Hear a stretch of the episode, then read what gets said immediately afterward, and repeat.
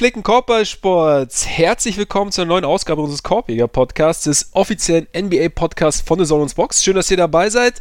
Ja, gestern noch Toronto und Philly. Heute wieder Hamburg und München. Äh, es ist, wir sind wieder im, im alten Rhythmus und äh, nicht mehr bei Patreon, sondern wieder auf unserem normalen Kanal. Und äh, nach kleinem Abstecher sitzt auch er mir wieder gegenüber. Zum Glück. Der auch ungesüßt genießbare. Meine Güte. Ähm, ich bin aus, aus dem Konzept, aber ich heiße Ole Freaks. Er heißt Ole Freaks, ich heiße Max Barbeiter und äh, ich freue mich sehr, dass äh, Ole Freaks mir wieder gegenüber sitzt, denn äh, ich hoffe, du findest jetzt nicht zu viel Gefallen daran, dich mit anderen Leuten zu unterhalten. Also es war jetzt innerhalb von einer Woche das zweite Mal. Ich, ich, ich hoffe, wir können trotzdem weitermachen. Das können wir. Eventuell werde ich, werde ich mich aber auch äh, in näherer Zukunft nochmal weiter mit anderen Menschen unterhalten, einfach weil in diesen Zeiten müssen wir darauf achten, dass wir ja, dass wir nicht immer nur in der eigenen Suppe schwimmen. Weil das stimmt. Tellerrand und so. Eben. Genau, offen bleiben. Woke bleiben vor allem. Nachzufragen das, bei Kyrie. Das sowieso, das sowieso. das sowieso. Ja, genau. Weil für alle, die es noch nicht mitbekommen haben, Ole war gestern äh, bei Dre Vogt zu Gast. Natürlich sehr schöne Sache. Ich habe es selber noch nicht gehört, ich werde aber noch reinhören. Und ja, heute sind wir wieder normal zurück und äh, das bedeutet, dass es wieder brutal wird natürlich, weil es ist unfassbar. Wir, ihr, ein paar haben schon mitbekommen, wir haben euch nach Fragen gefragt, ihr habt geantwortet und gefragt und wir werden jetzt wiederum antworten. Das werden wir gleich spontan machen. Und dazu setzen wir natürlich unsere Suche nach Übergangscontent gewissenhaft fort und solange die Saison pausiert. Und diesmal machen wir uns an die Jason Williams All-Stars. Das heißt, es wird um Spieler gehen, die jetzt nicht zwingend immer in der ersten Reihe standen, der Namen man schon mal gehört hat und bei denen es sich extremst lohnt, Mixtapes oder Highlight-Tapes anzuschauen und äh, sich somit die Abende etwas zu versüßen, die man momentan größtenteils zu Hause, beziehungsweise eigentlich nur zu Hause verbringt. Und genau, da werden wir so ein bisschen, die, die Kriterien sind da nicht eindeutig, also es darf jetzt sein, also wir werden jetzt nicht sagen, schaut euch mal ein Magic Johnson oder Michael Jordan Mixtape an. Und dieser Wobei man das auch, auch natürlich tun kann. Kann man, wenn man möchte. Es wird so ein bisschen, bisschen in die hintere oder kleineren Regionen gehen oder nicht ganz so bekannten Regionen gehen, aber die, die Namen werdet ihr sicherlich schon mal gehört haben. Und ja, es ist so ein bisschen Starting 5 Plus, also ja, jeder nennt einfach so ein paar Spieler, die sich ganz gerne mal anschaut. Ich muss gestehen, und, ich konnte nicht so recht an mich halten. Also bei mir ist es doch wieder ein ganzes Team geworden, tut mir leid. Aber es gab zu viele Namen. Es gibt auch zu viele Namen, genau. So ist es, so ist es. Ich musste mich auch irgendwann bremsen. Von daher, dazu kommen wir dann im zweiten Teil. Im ersten Teil werden wir eure Fragen beantworten. Bevor wir das tun, natürlich wiederum der Hinweis, ich habe es ja zum Einstieg gesagt, äh, gestern Toronto und Philly heute wieder normal. Genau, gestern gab es, es war einmal auf dem Hartholz und es war einmal auf dem Hartholz läuft natürlich immer über unseren Patreon-Kanal. Unser Patreon-Kanal, da könnt ihr uns normalerweise unterstützen oder halt auch jetzt unterstützen, wenn ihr möchtet. Vielen Dank an alle, die das schon tun. Gleichzeitig gibt es da als kleines Dankeschön jetzt normalerweise extra Content für unsere Patreon-Freunde. Momentan sind aber gerade die Es war einmal auf dem Hartholz-Folgen, bei denen wir alte Spiele uns anschauen und nochmal Revue passieren lassen, für alle frei. Und um da hinzukommen, Freunde, am besten in eurem Browser, wenn ihr es nicht schon lange eingespeichert habt, Korpiger, nicht Korpiger, sondern patreon.com slash Korpiger Podcast eingeben. Und Korpiger in dem Fall mit HE. So sieht das aus. Und damit hätten wir, glaube ich, auch so den Einstieg hinter uns, oder? Quasi. Abgesehen davon, dass äh, wir am glaube, am Freitag auch noch eine weitere Sonderfolge, wo ich auch mit wem anders gesprochen habe, und zwar meinem Bruder, ja. äh, ebenfalls hochgeladen habe, auch bei Patreon, auch für alle verfügbar. Da geht es um Kobe und die Lakers und überhaupt. Also, wer das genau. noch nicht gehört hat, ebenfalls. Dein Bruder, großer Lakers-Fan. In der Tat. Von daher viel Substanz dabei. Und äh, die Freaks-Brüder lohnt sich natürlich sowieso immer im Duo, falls ihr schon immer mal wissen wolltet, wie es äh, zu Hause am Küchentisch zugeht im hohen Norden. Exakt genauso, ja. Reinklicken, genauso. Genau Nur, dass dann mein Vater immer von Bill Russell erzählt, natürlich. ja, zu meiner Zeit. Natürlich. Bill Simmons ist dein Vater, oder was? Bill Russell. Nein, Bill Simmons erzählt von Bill Russell. Ach so, nee, nee, nee, nee. Ja. nee, nee. Das okay. Gut, äh, sollen, wir, sollen wir direkt loslegen mit den Fragen? Machen wir. Okay. Also, wie gesagt, wir werden jetzt einfach nach und nach durchgehen oder nach und nach das durchgehen, was ihr uns geschickt habt. Und äh, wir starten mit äh, Xerofren. Wenn die NBA am Montag wieder losgehen würde, welches Team würde nach der langen Zwangspause am besten in den Rest der Saison starten? Du oder ich? Mach mal du. Also grundsätzlich würde ich sagen, ein Team, das äh, eine, eine, klare Idee hat, eine klare Identität hat eine, und auch schon etwas länger diese Idee verfolgt. Und deshalb würde ich fast sagen, würde ich fast auf die Bugs tippen. Ich glaube, die Bucks haben, da, da sind die Rollen klar verteilt. Da hat sich auch nicht so wahnsinnig viel getan jetzt über die Trade Deadline. Es gibt ja auch ein paar Teams, zum Beispiel jetzt die Heat, die sich so ein bisschen durchgewürfelt haben, die, die theoretisch ein bisschen an Qualität gewonnen haben, die sich aber noch auch so auch vor der Pause noch finden mussten. Auch, ja, zum Beispiel die Clippers, die gerade so auf dem Weg waren, zwar auf einem erfolgreichen Weg waren, aber noch ein bisschen schauen mussten. Und ich glaube, die, die Bucks bauen auf dem auf, was letztes Jahr schon sehr, sehr gut funktioniert hat. Das funktioniert dieses Jahr noch wesentlich besser und es wird einfach, ja, ich glaube, dass dieses, dieses Fundament, auf, auf dem lässt sich auch nach einer längeren Pause, auch nach, ohne große Vorbereitung, relativ gut wieder aufbauen. Ja, glaube ich auch. Also, wenn wir voraussetzen, dass Janis nach der Zwangspause wieder gesund ist, der, der war ja angeschlagen, ja. weiß man auch nicht so recht, wie lange das hätte dauern sollen, aber wenn wir davon ausgehen, dass es wieder losgeht und er wieder fit ist, dann würde ich halt auch sagen, müssen die Bugs da an erster Stelle genannt werden und ähm, auch ansonsten, ja, Teams, die halt am besten eine gewisse Erfahrung mitbringen und sich halt eingespielt haben. Deswegen würde ich halt die Lakers und OKC auch mit, mit reinnehmen. Das sind, ja. glaube ich, welche, die jetzt nicht mega Anlaufschwierigkeiten hätten, sondern halt einfach drauf los. Wahrscheinlich auch die Raptors. Ich glaube, es ist halt grundsätzlich ist halt relativ schwer zu sagen, weil man halt nicht so genau weiß, wie sich jetzt die einzelnen Teams gerade äh, koordinieren und wer sich wie fit hält und so, weil wenn du halt ja. keinen Zugang zur Halle hast und nicht privat irgendwelche Sachen dafür hast, ist halt relativ schwierig. Deswegen kommt da, glaube ich, dann Erfahrung ganz gut, weil allein schon jemand wie LeBron, aber auch Chris Paul, die haben halt zu Hause sowieso all ihre Facilities und können, können sich da halt ohne Probleme fit halten und Absolut. wissen, glaube ich, auch ein bisschen mehr, wie man halt so einen Schalter umlegt, als jetzt irgendein junges Team, was halt irgendwie mittendrin war und da jetzt rausgerissen wurde. Aber ich meine, letztendlich ist das natürlich auch äh, bisschen spekulativ, weil so eine abrupte Unterbrechung hatten wir halt auch alle noch nie und hatten nee. die auch alle noch nie. Also eben. Auf sagen jeden Fall, mal, ich würde nicht auf Denver tippen. Warum? Das, äh, das möchte ich mit einer Frage beantworten. Das, ähm, und zwar von Timo. Von welchen Spielern erwartet ihr, wenn es wieder losgeht, eine katastrophale Fitness? Komme ich auf Denver zu sprechen. Erwartungsgemäß ja. natürlich, weil Nikola Jokic schon den Sommer, in dem er Olympia gespielt hat und dadurch eigentlich ja zu tun hatte, ist er trotzdem danach mit einer katastrophalen Fitness WM oder äh, EM, oder? Nein. Nee, WM. Letztes Jahr war. Äh, ja, klar, WM. WM, ja. Dennoch, er hat Basketball gespielt. Er hat das Basketball, war eigentlich das, das so der springende Punkt und sah trotzdem ja. aus, als hätte er halt das, den ganzen Sommer über ausschließlich am Chivapchichi-Buffet verbracht, was ich verstehen könnte, weil ist lecker, aber sehr lecker. Wirkte nicht gesund. Und bei ihm könnte ich mir schon vorstellen, dass, also er hat ja während der Saison, ist er viel, viel dünner geworden, wenn man sich so die Bilder anguckt vom Saisonstart zu ja, Anfang März, das war ja ein Unterschied von Tag und Nacht und ich kann mir halt vorstellen, dass das relativ schnell wieder raufgekommen ist, was er jetzt, was, also jetzt, wo halt dieser Spielrhythmus nicht mehr da ist und dann wenn da jetzt dann demnächst die Playoffs anstehen würden, dann würde er, glaube ich, eher ein bisschen länger brauchen, um halt wieder an diesen Punkt zu kommen. Gut möglich. Also ist natürlich, ist natürlich so ein bisschen die, die naheliegende Variante, glaube ich schon auch. Ich hatte mir dann, ich bin ja bei James Harden gespannt. Ja, aber die Stripclubs haben halt auch zu. Ja, das stimmt. Aber äh, der heimische Barbecue hat bestimmt geöffnet. Davon ist auszugehen, ja. Von daher könnte ich mir da vorstellen, weil wem ich umgekehrt gespannt bin, ist äh, Luka Doncic, weil bei dem hatte ich so das Gefühl, der, dass er so ein bisschen den umgekehrten Weg von, von Jokic gegangen ist. Weil der kam ja relativ schlank eigentlich oder schlanker in die Saison und ich fand, es, es er hat wieder so ein bisschen draufgepackt.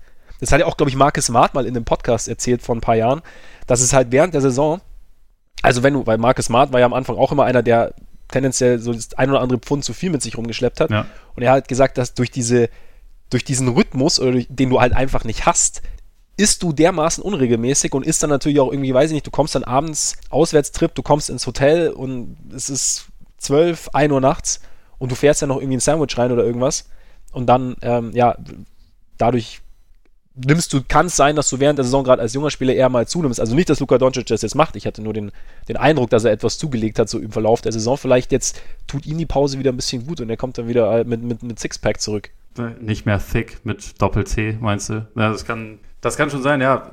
Ich meine, ich glaube, das ist auch sowas, was halt die Spieler dann mit zunehmendem Alter so ein bisschen mehr lernen, ne? dass sie sich halt diese mhm. Routinen mhm. irgendwie selber schaffen. Also es, ja. es, gibt ja, also von, von vielen Legenden auch immer diese Geschichten, also auch von einem Jordan, aber auch beisp beispielsweise von einem Ray Allen am Spieltag wurde immer das gleiche gegessen, immer genau die gleiche Uhrzeit und dann gab es nochmal einen Nap und dann 100 Würfe und dann eine Zigarre in Jordans Fall und dann Scotch und dann nochmal kurz schlafen und dann wurde gespielt und so. Das pendelt sich halt, ja. glaube ich, alles erst ein. Das ist halt auch was bei, bei Doncic, ja klar, das ist auch, glaube ich, noch optimierbar bei ihm. Aber das ist, ja. das ist tatsächlich einer, bei dem ich auch relativ gespannt wäre, wie, wie diese, wie diese Pause sich auf ihn dann auswirken wird. Eric Gordon ist auch noch einer, einfach weil er diese, er hat halt dieses Roundface. Und deswegen ja. ist halt, da, da kann man irgendwie immer denken, wenn da jetzt ein bisschen längere Pause ist, dann geht das vielleicht ein bisschen in die Breite. Aber in, in dem Fall auch eher spekulativ natürlich. Ja, natürlich, auf jeden Fall. Wir sind nur am Spekulieren momentan. Embiid ist natürlich auch noch ein Kandidat. Ja, ich meine, Embiid schafft es ja schon während der Saison nicht so richtig in Form ja. zu kommen. Deswegen durch so eine Unterbrechung wird ihm sicherlich nicht, nicht unbedingt helfen, denke ich auch. Geil fände ich es halt, wenn irgendwie Janis auf einmal mit so einem Wohlstandsbäuchchen zurückkommt. ja, oder kannst du dir das bei LeBron vorstellen? Den man halt ja, nee, genau. Le LeBron scheint es ja auch, also ich meine, LeBron postet ja gerade immer seine, Workout, seine Workouts einerseits, aber halt auch seine Mahlzeiten und so. Und wenn er irgendwas macht, also er hat immer so ein Weinglas in der Hand und also er scheint es schon auch so ein bisschen zu genießen. Also von daher LeBron. Und man hat ja, man hat ja schon mal gehört, dass LeBron, also irgendein, irgendein Teamkollege hat doch gesagt, dass LeBrons Ernährung eigentlich unter aller Sau ist, was ja. ich überhaupt nicht, also überhaupt nicht erwartet hatte so. Nee, also weil vor allem, weil es immer heißt, er steckt pro Jahr eine Million Dollar in seinen Körper. Aber vielleicht ja, muss er offensi ist offens offensichtlich kein Essen. ja. ja, oder ich meine, keine Ahnung, ein gutes Steak ist auch nicht günstig, ne? Ja, aber also wenn es unter aller Sau ist, dann ich, ich hatte das nicht irgendwie sogar ähm, mit Maccas zu tun? Ich, ich habe die Details habe ich nicht mehr, wo, wo genau gespiesen wurde, aber das ist ja nochmal eine andere Kategorie als ein gutes Steak. Ja. knapp drunter, ganz knapp. Minimal. Ja, nee, aber ja. das stimmt schon. Nur bei, bei dem ist halt, ich schätze den halt so wie so einen doch relativ Wahnsinnigen ein, der halt, auch wenn er abends, keine Ahnung, eine Flasche Wein trinkt, dass er trotzdem am nächsten Morgen um vier aufsteht, erstmal drei Stunden Workout macht und dann beginnt ja. irgendwie der Tag. Deswegen mache ich mir bei dem jetzt weniger Sorgen, weil der, glaube ich, auch weiß, wenn er das jetzt zu sehr macht, dann kommt er vielleicht nicht mehr zurück an diesen Punkt, wo er halt wo er halt war, weil mit zunehmendem Alter ist es, glaube ich, dann ein bisschen schwieriger. Oder weiß ich, kann ich aus eigener äh, Erfahrung bestätigen. Man, man kommt relativ schwer wieder an einen guten Punkt, was Konditionen und Fitness und so angeht. Das ist nicht einfach, kann ich bestätigen. Und ja, LeBron wird, wird es auf jeden Fall wissen. Ich bin, ja, ich bin schon ein bisschen gespannt, ob es so einen Überraschungskandidaten gibt, weil ich habe jetzt, ich habe jetzt vorhin, habe ich kurz ein ESPN ein, ein Bild gepostet vom 98er All-Star-Team im Osten. Achso, warte mal, wir haben Zion vergessen. Ja, Zion habe ich auch, ja, klar. Zion ja. könnte auf 200 Kilo anschwillen. Ja, das stimmt. Dann ist er nicht mehr kein, kein Kleinwagen mehr, sondern äh, ein, ein Sprinter. ein Kleinbus. Ja, genau. Ja, zu Recht. Ja.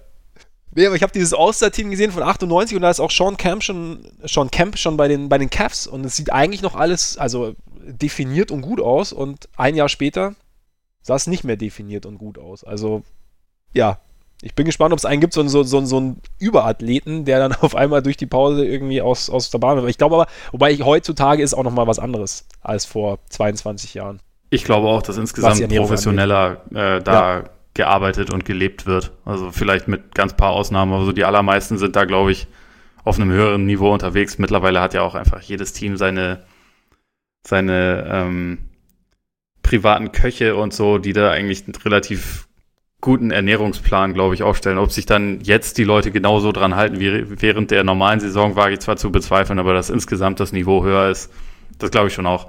Witzig ja. wäre halt, wenn so jemand, über den man immer sagt, oh, der muss mal ein bisschen was draufpacken, auf einmal mit so einer Plauze wiederkommen würde. Also irgendwie ein Porzingis oder ein äh, Brandon Ingram auf einmal, auf einmal mit Plauze. Das wäre halt relativ witzig, wenn sie das dann auch lernen einzusetzen, aber ja, ich glaube, die, die wichtigsten Kandidaten haben wir genannt.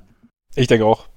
Aber du hast mit Brandon Ingram hast ein ganz gutes Stichwort gegeben, weil Noel hat gefragt, ob sich Bam Adebayo rein faktisch gesehen mehr verbessert hätte als Ingram. Finde ich, also ich glaube, rein faktisch ist da nicht die richtige Formulierung, weil beide gehören ganz klar zu den Spielern, die sich am meisten verbessert haben. Also wir haben ja letzte Woche auch drüber gesprochen, da haben wir, glaube ich, äh, Tatum noch mit in die Kategorie reingepackt ja. und das sind halt irgendwie so die drei Leute und da es ist dann ein bisschen eine Frage der Präferenzen. Also ob man sagt, es hat jetzt jemand einfach eine größere Rolle, es hat jemand bestimmte Skills draufgepackt, die vorher so nicht zu sehen waren, hat jemand sein, sein Scoring optimiert äh, oder hat schlechte Tendenzen abgelegt und zu guten Tendenzen gemacht und so. Es, du kannst halt relativ viel ansetzen. Also du kannst einen Case machen, dass Tatum derjenige ist, der halt den wichtigsten Schritt gemacht hat, weil er irgendwie von einem recht wertvollen Rollenspieler innerhalb der Saison den Schritt eigentlich mehr so zum Franchise-Player gemacht hat. Bei Ingram kannst du halt auch, so, äh, auch sagen, das war vorher eher ineffizient und eher auf der Suche nach seiner Rolle und er ist zum All-Star gereift. Bei Bam kannst du sagen, der war halt eigentlich vorher zu einem relativ großen Anteil kam er halt von der Bank, sollte Energie und Defense bringen und jetzt ist er ein All-Star, der halt auch so den, das Playmaking übernimmt, was ich würde halt sagen, man kann sich da einen aussuchen. Also man macht mit keinem der ja. drei wirklich was falsch. Also ich würde Bam und Ingram vielleicht ein kleines bisschen über Tatum noch sehen. Also vielleicht kannst du es eher zwischen den beiden ausmachen, aber das sind, ich würde ich würd nicht sagen, dass man da rein faktisch sagen kann, weil so 100 Prozent 100% objektiv ist es, glaube ich, schwer, diese Entscheidung zu treffen, oder wie siehst du das? Es ist ja im Prinzip wie bei oft bei solchen Awards. Also ich meine, wie oft hatten wir oder hatten wir den, den Satz schon oder das Thema schon, dass es einfach, es gibt nie diesen, es, es gibt immer einen Case, oder im, im Normalfall einen Case für mehrere Spieler. Also es ist halt einfach so, es gibt selten diesen einen komplett herausstechenden. Ich meine, selbst, wir, wir fangen selbst beim MVP dieses Jahr an zu diskutieren, auch wenn wir beide die Diskussion immer relativ schnell abwürgen, aber im Endeffekt gibt es eine Diskussion und die letzten Jahre, also wenn du jetzt, wenn du jetzt auf, auf die Diskussion Harden oder Janis letztes Jahr äh, eingehst oder Russ und Harden oder es, es gab so oft den Punkt, dass du ja, dass man immer so versucht hat, eine Sache als klar herauszustellen oder einen Kandidaten als den klaren Kandidaten herauszustellen. Im Normalfall gibt es halt einfach bei so vielen Spielern, die sich jetzt in dem Fall einfach grundsätzlich mal verbessert haben. Und dann gibt es halt einfach mehrere, die sich auf ihre, die auf ihre Art einfach einen so großen Sprung gemacht haben, dass es halt, dass sie es verdient hätten, dass der Case funktioniert, dass die Argumentation funktioniert. Und dann gibt es halt keinen, kein, also für mich, wenn mir, wenn mir jetzt jemand, also ich, ich persönlich sehe Ingram vor Adebayo, aber wenn jetzt mir jemand sagt, oder wenn, wenn ich deine Argumentation von gerade eben nehme zu Adebayo, dann sage ich, ja, okay, ist, kann ich auch mitgehen, also kann, kann ich auch nachvollziehen und dann wäre es jetzt für mich kein Fehler, Adebayo den Award zu geben. Und von daher kannst du rein faktisch, wie gesagt, finde ich, find ich generell bei solchen, weil es halt doch ein subjektiver Eindruck ist. Also wir, wir machen es ja an, an, keiner festen Größe fest. Wir sagen jetzt nicht, keine Ahnung, weil er jetzt ab der, ab der, du musst mindestens 24 Punkte im Schnitt scoren und vorher unter 20 gewesen sein, dann bist du most improved. Ja. Oder so. Also es geht ja nicht. Es gibt ja keinen, keinen Wert, an dem wir es festmachen. Von daher ist es halt einfach immer ein, subjektiver Eindruck. Und beide sind, glaube ich, objektiv gesehen deutlich besser geworden. Und wer jetzt wirklich besser geworden ist, ist dann eher wahrscheinlich persönliche Präferenz oder was ich persönlich mehr gewichte oder was mich persönlich mehr beeindruckt. Genau, das deswegen, also vor ein paar Jahren zwischen der ersten und der zweiten MVP-Saison von Steph äh, habe ich ja mal, also war, war ich eigentlich mal auf dem Bandwagon, dass ich gesagt habe, packt halt, also gibt den MIP Award Steph, weil er halt von eh schon wertvollster Spieler der Liga nochmal einen Schritt zu einem, auf eine viel, viel höhere Ebene gemacht hat. Und das ist halt auch nochmal so ein Beispiel dafür, dass du halt, ja, unterschiedliche Kriterien anlegen kannst für diesen ja. Award, weil es halt nicht, keine Ahnung, der Typ macht jetzt die meisten Punkte mehr im Vergleich zur Vorsaison. Eben. Weiter? Gut. Ähm, Julian fragt, äh, Aaron Gordon könnte ja in der Offseason zu haben sein, würde er neben Towns passen. Außerdem würdet ihr als GM der Wolves den hohen Pick im Sommer eher für einen guten Rollenspieler traden oder selbst draften. Aaron Gordon ist ja ein relativ interessanter Kandidat. Ich meine, wir, ich weiß nicht seit wie vielen Jahren, das ist auch so ein bisschen so ein Running Gag, so Aaron Gordon findet sein, darf nicht so richtig da spielen, dauerhaft in Orlando, wo man denkt, dass er am besten funktionieren würde und irgendwie sieht man oder sehen viele da immer noch mehr Potenzial als das, was er momentan zeigt. Und eben, also sowohl offensiv als auch defensiv. Also, wenn er, nehmen wir an, Towns wird jetzt als, als nominell Fünfer gesehen und die beiden könnten sich so ein bisschen die Klinke in die Hand geben. Oder was heißt die Klinke in die, doch, ein bisschen die Klinke in die Hand geben in der Zone, dass man, dass es so ein bisschen im Wechsel stattfindet, dass das, dass Towns teilweise so ein bisschen nach außen driftet, um Platz für Gordon zu schaffen und Gordon dann hin und wieder auch mal eben, ich meine, er ist jetzt nicht komplett blind, was den Wurf angeht, dann fände ich es jetzt nicht uninteressant. Gerade auch, weil er, weil er als, also auf, auf einer größeren Position dann sicherlich auch bis zu einem gewissen Grad, glaube ich, schon irgendwie switchable wäre, ja. was man so hört. Und so einer wäre für Minnesota, glaube ich, nicht, nicht uninteressant. Also könnte ich mir, ich könnte es mir schon so halbwegs vorstellen, so als, als, als Experiment, zumal sie ja eben jetzt nach diesem, nach dem äh, Russell-Trade ja schon ein Team basteln wollen, das ja irgendwo eher morgen als über übermorgen irgendwo mindestens mal in die Playoffs kommt. Ja, deswegen denke ich eigentlich auch, dass das, wenn man den kriegen kann, das wäre einer, den man, glaube ich, bei relativ vielen Teams ganz gut reinpacken kann, aber gerade zu Towns und Russell finde ich es jetzt nicht so schlecht, weil die beiden am liebsten ja eigentlich außerhalb der Dreierlinie agieren und er schon jemand ist, der halt so einen, Drive und eine Athletik hat, dass man das halt vielleicht ganz gut kombinieren kann und ihn dann zum Beispiel ein bisschen mehr in so eine Dive-Man-Rolle packen kann, der halt dann ein bisschen, bisschen härter zum, zum Korb geht und Lobs reindrückt, weil das nicht unbedingt das Spiel von Towns ist. Aber ja, deswegen den Fit fände ich jetzt nicht schlecht. Ich finde Gordon grundsätzlich bei relativ vielen Teams interessant, die nicht Orlando sind, weil da halt einfach, also wie du schon gesagt hast, seit zwei, drei Jahren ist das der Running Gag, weil sie immer wieder neue Leute für den Frontcourt holen und immer ja. wieder Leute eigentlich so für die Positionen vor allem vier und fünf, aber auch drei und irgendwie ist er immer da und muss sich so ein bisschen anpassen. Äh, wie früher Raúl González bei äh, Real Madrid auf einem sehr viel höheren Niveau das tun musste der irgendwann vom Stürmer zum defensiven Mittelfeldspieler degradiert wurde, einfach weil sie immer nur mehr Stürmer gekauft haben. Gordon gehört für mich auf die vier und eigentlich, ja, in so einem, in so einem Konstrukt fände ich ihn ganz gut. Was die Frage zu dem Pick angeht, ähm, ich glaube, meine persönliche Präferenz, was die Timberwolves angeht, habe ich ja schon ein paar Mal dargelegt. Also, dass ich so diesen Kurs mit dem, mit dem Russell Trade jetzt nicht geil fand und auch diesen Move oder beziehungsweise diese, diesen un, unbändigen Willen, unbedingt diesen einen Spieler zu holen, nicht so ganz nachvollziehen konnte. Aber wenn man ihn jetzt hat, da muss man halt davon ausgehen, dass ihr Ziel jetzt ganz klar ist, wir stellen jetzt den zufrieden, wir stellen jetzt Towns zufrieden, wir tun alles dafür, dass wir nächstes Jahr in die Playoffs kommen und dann, ja, gibt man diesen Pick ab. Also dann versucht man sich dafür irgendwie einen fähigen 3D-Spieler oder zwei zu holen, weil das ist halt etwas, wo sie bisher ja einen absoluten Mangel haben. Und also tut halt was dafür, um nächstes Jahr das kleine bisschen besser zu sein, was man da halt sein kann, weil wenn man jetzt dann nochmal, keine Ahnung, einen, an sieben oder acht jemanden holt, den man aber eigentlich erst zwei, drei Jahre entwickeln muss, dann ich glaube, dass das passt dann einfach nicht zu den Zielen, die sie sich jetzt kurzfristig selber gesetzt haben, haben mit den Trades, die sie gemacht haben. Also von daher, ja, würde ich eher drauf tippen, stand jetzt, dass es ganz gut passieren könnte, dass sie den, dass sie den Pick abgeben. Je nachdem, was dann verfügbar ist, das muss man natürlich noch sehen. Ja, Gordon wäre dann natürlich theoretisch schon ein Kandidat, wenn das funktionieren würde. Aber ich sehe es ähnlich. Also, dass man da, ja, also wenn du, wenn du einen, einen Trade einfädelst, natürlich kann man auch argumentieren, dass es halt gut war, den Wiggins-Vertrag nicht mehr in den Büchern stehen zu haben, aber jetzt hast du natürlich den Russell-Vertrag, der jetzt auch nicht viel angenehmer ist, glaube ich. Also allein was, was, was die Cap-Situation angeht, gerade auch weil man jetzt natürlich schauen muss, wie sich der Cap dann entwickelt durch die, durch die Einbußen jetzt. Also das ist natürlich auch nochmal was. Und da ja, ergibt es wahrscheinlich einfach mehr Sinn zu sagen, okay, wir haben jetzt zwar einen hohen Pick, aber wenn wir, wenn wir den Spieler bekommen, der uns jetzt weiterhilft, dann schauen wir, dass wir da ja was, was tun können. Da vielleicht, also mit Blick auf den Pick, vielleicht noch ganz interessant dann die Frage von Mickey direkt anschließend. Ähm, welche Auswirkungen könnte die aktuelle Situation auf den NBA-Draft haben? Turniere wie das March Madness, PIT oder Nike Hoop Summit sind abgesagt oder können event eventuell nicht stattfinden. Wie schwierig wird es für den Nachwuchs aus den USA und Europa im Draft werden? Tja, das ist eine sehr gute Frage. Also es ist momentan wirklich eine Situation, wo, glaube ich, keiner das so richtig zu, zu 100 Prozent beantworten kann, weil es halt einfach für alle eine eine total neue und unbekannte Situation ist. Also eigentlich hätte man da, damit gerechnet, dass jetzt gerade die Zeit ist, wo sich ein paar College-Talente nochmal im Ansehen noch ein bisschen weiter hochspielen können, weil jetzt halt March Madness gerade gewesen wäre. Also sie käme jetzt gerade zu ihrem Ende.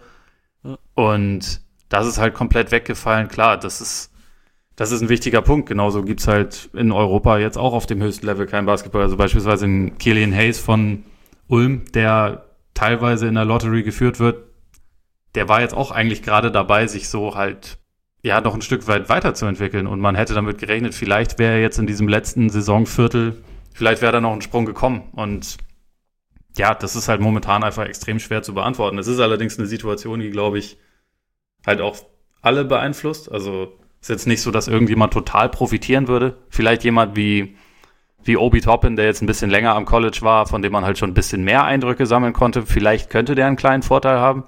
Gleichzeitig wissen wir auch, dass über die letzten Jahre, wenn gedraftet wurde, sehr auf Potenzial und weniger auf das, was bisher gezeigt wurde, geachtet wurde. Teilweise vielleicht sogar ein bisschen zu sehr. Und ja, dann heißt es im Prinzip gut, wir haben halt einfach noch ein bisschen weniger Eindrücke als sonst, aber ein Kyrie Irving ist damals auch Nummer 1 Pick geworden mit irgendwie gefühlt 15 Spielen oder so, die er, die er bei Duke absolviert hat, weil er dann verletzt war. Es ist natürlich, also es gibt dieses Jahr nicht diesen einen oder zwei Leute, die sich so krass abheben, sondern es ist eigentlich eine total undurchsichtige Situation in der Lottery. Irgendwie ändert sich auch immer noch relativ viel und überall werden zwar schon ähnliche Kandidaten gehandelt, aber nicht unbedingt die gleichen, aber ich glaube, es ist einfach für alle erstmal eine total schwierige Situation und man weiß es halt auch noch nicht mal so genau, wann Draft sein wird, ob es bis dahin die Möglichkeit gibt, vielleicht zumindest ja. noch äh, Workouts abzuhalten. Selbst das ist ja normalerweise halt, gehört ja einfach dazu. Von daher schwer zu sagen, würde ich, also wäre, wäre, wäre die Kurzform. Auf jeden Fall. Ich, aber ich gleichzeitig äh, sinkt vielleicht auch etwas die Gefahr, äh, irgendeinem Hype auf den Leim zu gehen. Also, dass du, äh, ich meine, den Fall hatten wir ja auch schon, eben, dass gerade in den Turnieren sich vielleicht jetzt mal ein Spieler irgendwie nach, nach vorne gespielt hat, durch irgendwelche ganz heroischen Leistungen. Also es hat sich jetzt selten, glaube ich, in den, in den Top-Positionen ausgewirkt, aber dass er das dann, dann doch so ein bisschen dieses Gefühl, okay, er hat jetzt auf großer Bühne performt, das hat jetzt dann irgendwie, und der, der performt auch in der NBA und eigentlich war es dann so ein bisschen, ja, so, so, so ein kleiner Trugschluss und dann hast du einen dann, dann war dieses Potenzial eben doch nicht so groß, wie, das, wie es jetzt zum Beispiel das, Mal, das March Madness oder die March Madness ähm, vorgegaukelt hat, in Anführungszeichen. Und vielleicht fällt das so ein bisschen weg. Also ich meine, man hat natürlich einen Eindruck, haben sie ja schon alle und wahrscheinlich ist es halt einfach weniger, weniger fluide, das Ganze jetzt. Also es ist so ein bisschen eine Idee, denke ich mal, werden zumindest der hintere Teil der Front Offices schon irgendwo im Kopf gehabt haben, weil der vordere Teil, hat, hat man auch schon öfter gehört, dass die sich erst wirklich Richtung ja, dann Draft oder vielleicht March Madness dann wirklich damit beschäftigen und dadurch, und das fällt halt jetzt weg. Also es wird vielleicht ein bisschen, ja, aber es ist, es ist halt, es ist ein bisschen, ein bisschen unsicher gerade. Ich habe irgendwie, ich habe irgendwo mal gehört oder irgendwo mal gelesen, dass gar nicht sicher ist, ob die Lottery stattfindet. Das also wäre mir jetzt neu, aber. Ich weiß nicht, oder ob es einfach nur eine reine Spekulation war. Weil ich habe mir, weil ich habe mir dann auch gedacht, ich meine, die Lottery, du musst ja jetzt nicht groß feiern, du kannst ja, also du musst ja jetzt nicht irgendwie ein großes. Das, das war ja sowieso Event immer hinter einem verschlossenen Raum, also ja, die Ziehung selbst also, und den Rest machst du halt via Skype-Konferenz. Ich meine, genau, also es, es würde, es würde theoretisch jetzt, schon funktionieren. Wenn Turniere bei ESPN übertragen, dann können sie ja auch eine Skype-Konferenz zur Lottery ja. machen. Also da sehe ich jetzt eigentlich auch nicht, warum man das zwingend weglassen müsste. Also Höchstens, es, es weil man sagt, dass, man hat ja eh nicht die finale Position gehabt, äh, weil die Saison nicht zu Ende gespielt wurde, aber an sich ist das ja, das, das wäre ja wirklich nichts, wo man jetzt sagen würde, das ist jetzt das große Risiko oder so. Würde ich, also genau, wie gesagt, ich, ich hätte es jetzt auch nicht irgendwie verstanden. Ich habe es irgendwo mal gelesen. Es wäre natürlich aus, aus Tradition, wäre wär es eigentlich schon ganz cool, es nicht, nicht durchzuziehen, weil würden die Bulls nämlich wieder an sieben picken, glaube ich, momentan. Toll. Hätten wir wenigstens. Äh, ich meine, Konstanten sind, sind wichtig in der heutigen Zeit. Ja, das stimmt. Auf also irgendwas muss jetzt, man sich verlassen können. Auf irgendwas eben. Von daher könnte man das natürlich machen. Aber dieses 2K-Turnier ist natürlich auch geil. Also ich finde die Idee eigentlich, also ich, keine Ahnung, ich kann, ich kann äh, Videospielen nicht so gut zuschauen. Also vor allem, wenn ich nicht selber im Raum bin, aber ich finde die Idee ganz witzig, irgendwas zu machen halt, was so. Finde ich auch okay. Ich meine, ist ja auch für einen guten Zweck. Wo, worüber ja. ich ein bisschen gestolpert bin, waren die Wertungen der Spieler, weil, also, ich habe jetzt auch schon seit einigen Jahren nicht mehr wirklich äh, das gezockt, also zumindest nicht, nicht zu Hause, sondern wenn dann irgendwie mal in der Redaktion, als ich noch nicht äh, 100% Heimscheißer war, was meine Arbeitsauslastung angeht, aber ähm, Hassan Whiteside hat eine höhere Wertung als Devin Booker, Donovan Mitchell und Irgendwer noch, den ich jetzt gerade vergesse. Und ah. Devin Booker ist irgendwie bei 85, Trey Young ist bei 90, Hassan Whiteside ist bei 97. Also irg irgendwie hat Devin Booker offensichtlich jemanden auf dem Kieker. Ich weiß nicht, ob Bill Simmons die Ratings bei NBA 2K macht oder was da los ist, aber da, das, da bin ich etwas drüber gestolpert. Also dieses Seeding ist relativ geil. Ich habe es ich hab's noch nicht so genau verfolgt, aber ja, okay. Ja, klingt komisch auf jeden Fall. Ein bisschen. Aber gut, so viel dazu. Ich meine, wir, so viel dazu. wir gucken Gehen wir halt weiter. stattdessen einfach nur die ganze Zeit die, die MJ-Doku, sobald sie rauskommt. Oh Bin, oh ja. Stimmt, dazu gab es auch eine Frage. Dazu gab es auch eine Frage. Genau. Du hast das absichtlich gesagt, oder? Das war, so, das, das war so eigentlich eher Zufall, aber dann nehme ich das natürlich mit.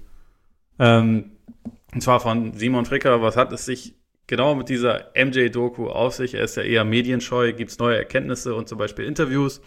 Oder sind es vor allem nur Zusammenschnitte von Altbekanntem? Also äh, nur kurz, es werden sich wahrscheinlich die meisten gedacht haben oder es werden die meisten schon mitbekommen haben, es geht um diese The Last Dance, zehnteilige Doku-Reihe, die eigentlich, glaube ich, direkt nach den Finals rauskommen sollte, also ja. im Juni, die jetzt vorgezogen wird, die in den USA auf ESPN läuft und jeweils mit einem Tag Verzögerung in Deutschland auf Netflix zu sehen ist, was für glaube, NBA-Fans in Deutschland die allergeilste Nachricht eigentlich an der ganzen Nummer ist. Das soll, glaube ich, am so 19. Das. April losgehen. Ich glaube, bei uns dann am 20. glaube ich, oder? Genau. So.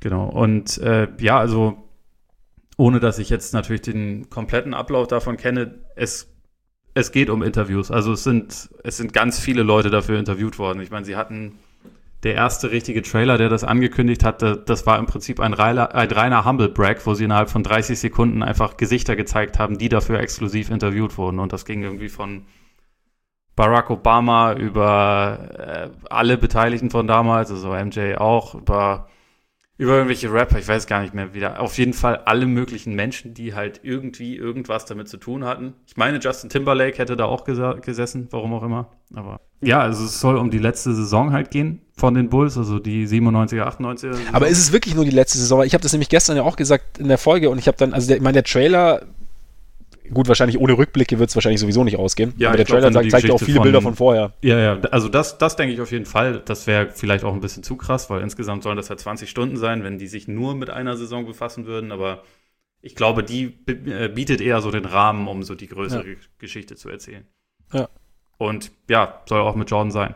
Deswegen ist das spannend. Also ich glaube, es stimmt ja, dass er sehr medienscheu ist und eigentlich ungern Interviews überhaupt gibt. Er ist dieses Jahr ein bisschen mehr aus sich rausgekommen, was das angeht. Also er war ja bei, bei, bei dem Paris Game, wo ich auch war mit den Hornets und Bucks, war er ja als Besitzer halt am Start und hat auch eine lange Pressekonferenz gegeben, wo er eigentlich mit Mark Lazary von den Bucks und Adam Silver saß und jede Frage sich natürlich nur an MJ gerichtet hat, weil es halt MJ ist. ähm, das hat er gemacht und ich glaube, er ist hier, also bei dieser The Last Dance, er ist an der Produktion halt irgendwie auch mit beteiligt gewesen. Also hat zumindest irgendwie relativ direkt damit zu tun.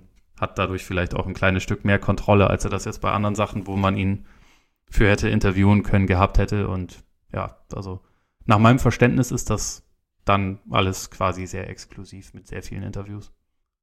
Ja, und ich glaube, es gibt auch so ein paar unveröffentlichte Tapes von hinter den Kulissen. Habe ich irgendwie so ein bisschen also aus der Kabine jetzt und halt vom, vom Team quasi Interaktion untereinander, dass, dass das auch noch irgendwie so ein bisschen Rolle spielt. Also ich glaube, es ist schon, also ich glaube, es wird nichts wiedergekaut, was man jetzt, abgesehen natürlich vom Gesamtkontext, nicht, nicht schon wusste. Also ich glaube, es wird eher so ein, es wird schon eine ganz coole Sache, glaube ich. Glaube ich auch. Ich bin brutal heiß. Ich freue mich da auch echt sehr drauf. Also ja. finde ich auch gut, dass äh, NBA-Twitter so lange stunk gemacht hat, bis die bei ESPN halt gesagt haben, na gut, dann machen wir das jetzt früher. Also ich meine, ist für die natürlich auch wichtig, denen bricht ja jetzt im Moment auch sehr viel weg, was sie sonst haben, aber ja.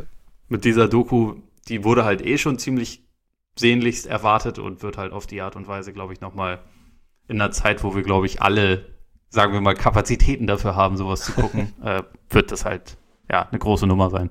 Muss man vielleicht auch überlegen, ob wir dazu irgendwie ähm, Korbjäger Watch, Part äh, Watch Partys auf Twitter ins, ähm, ins Leben rufen oder sowas in genau. der Richtung.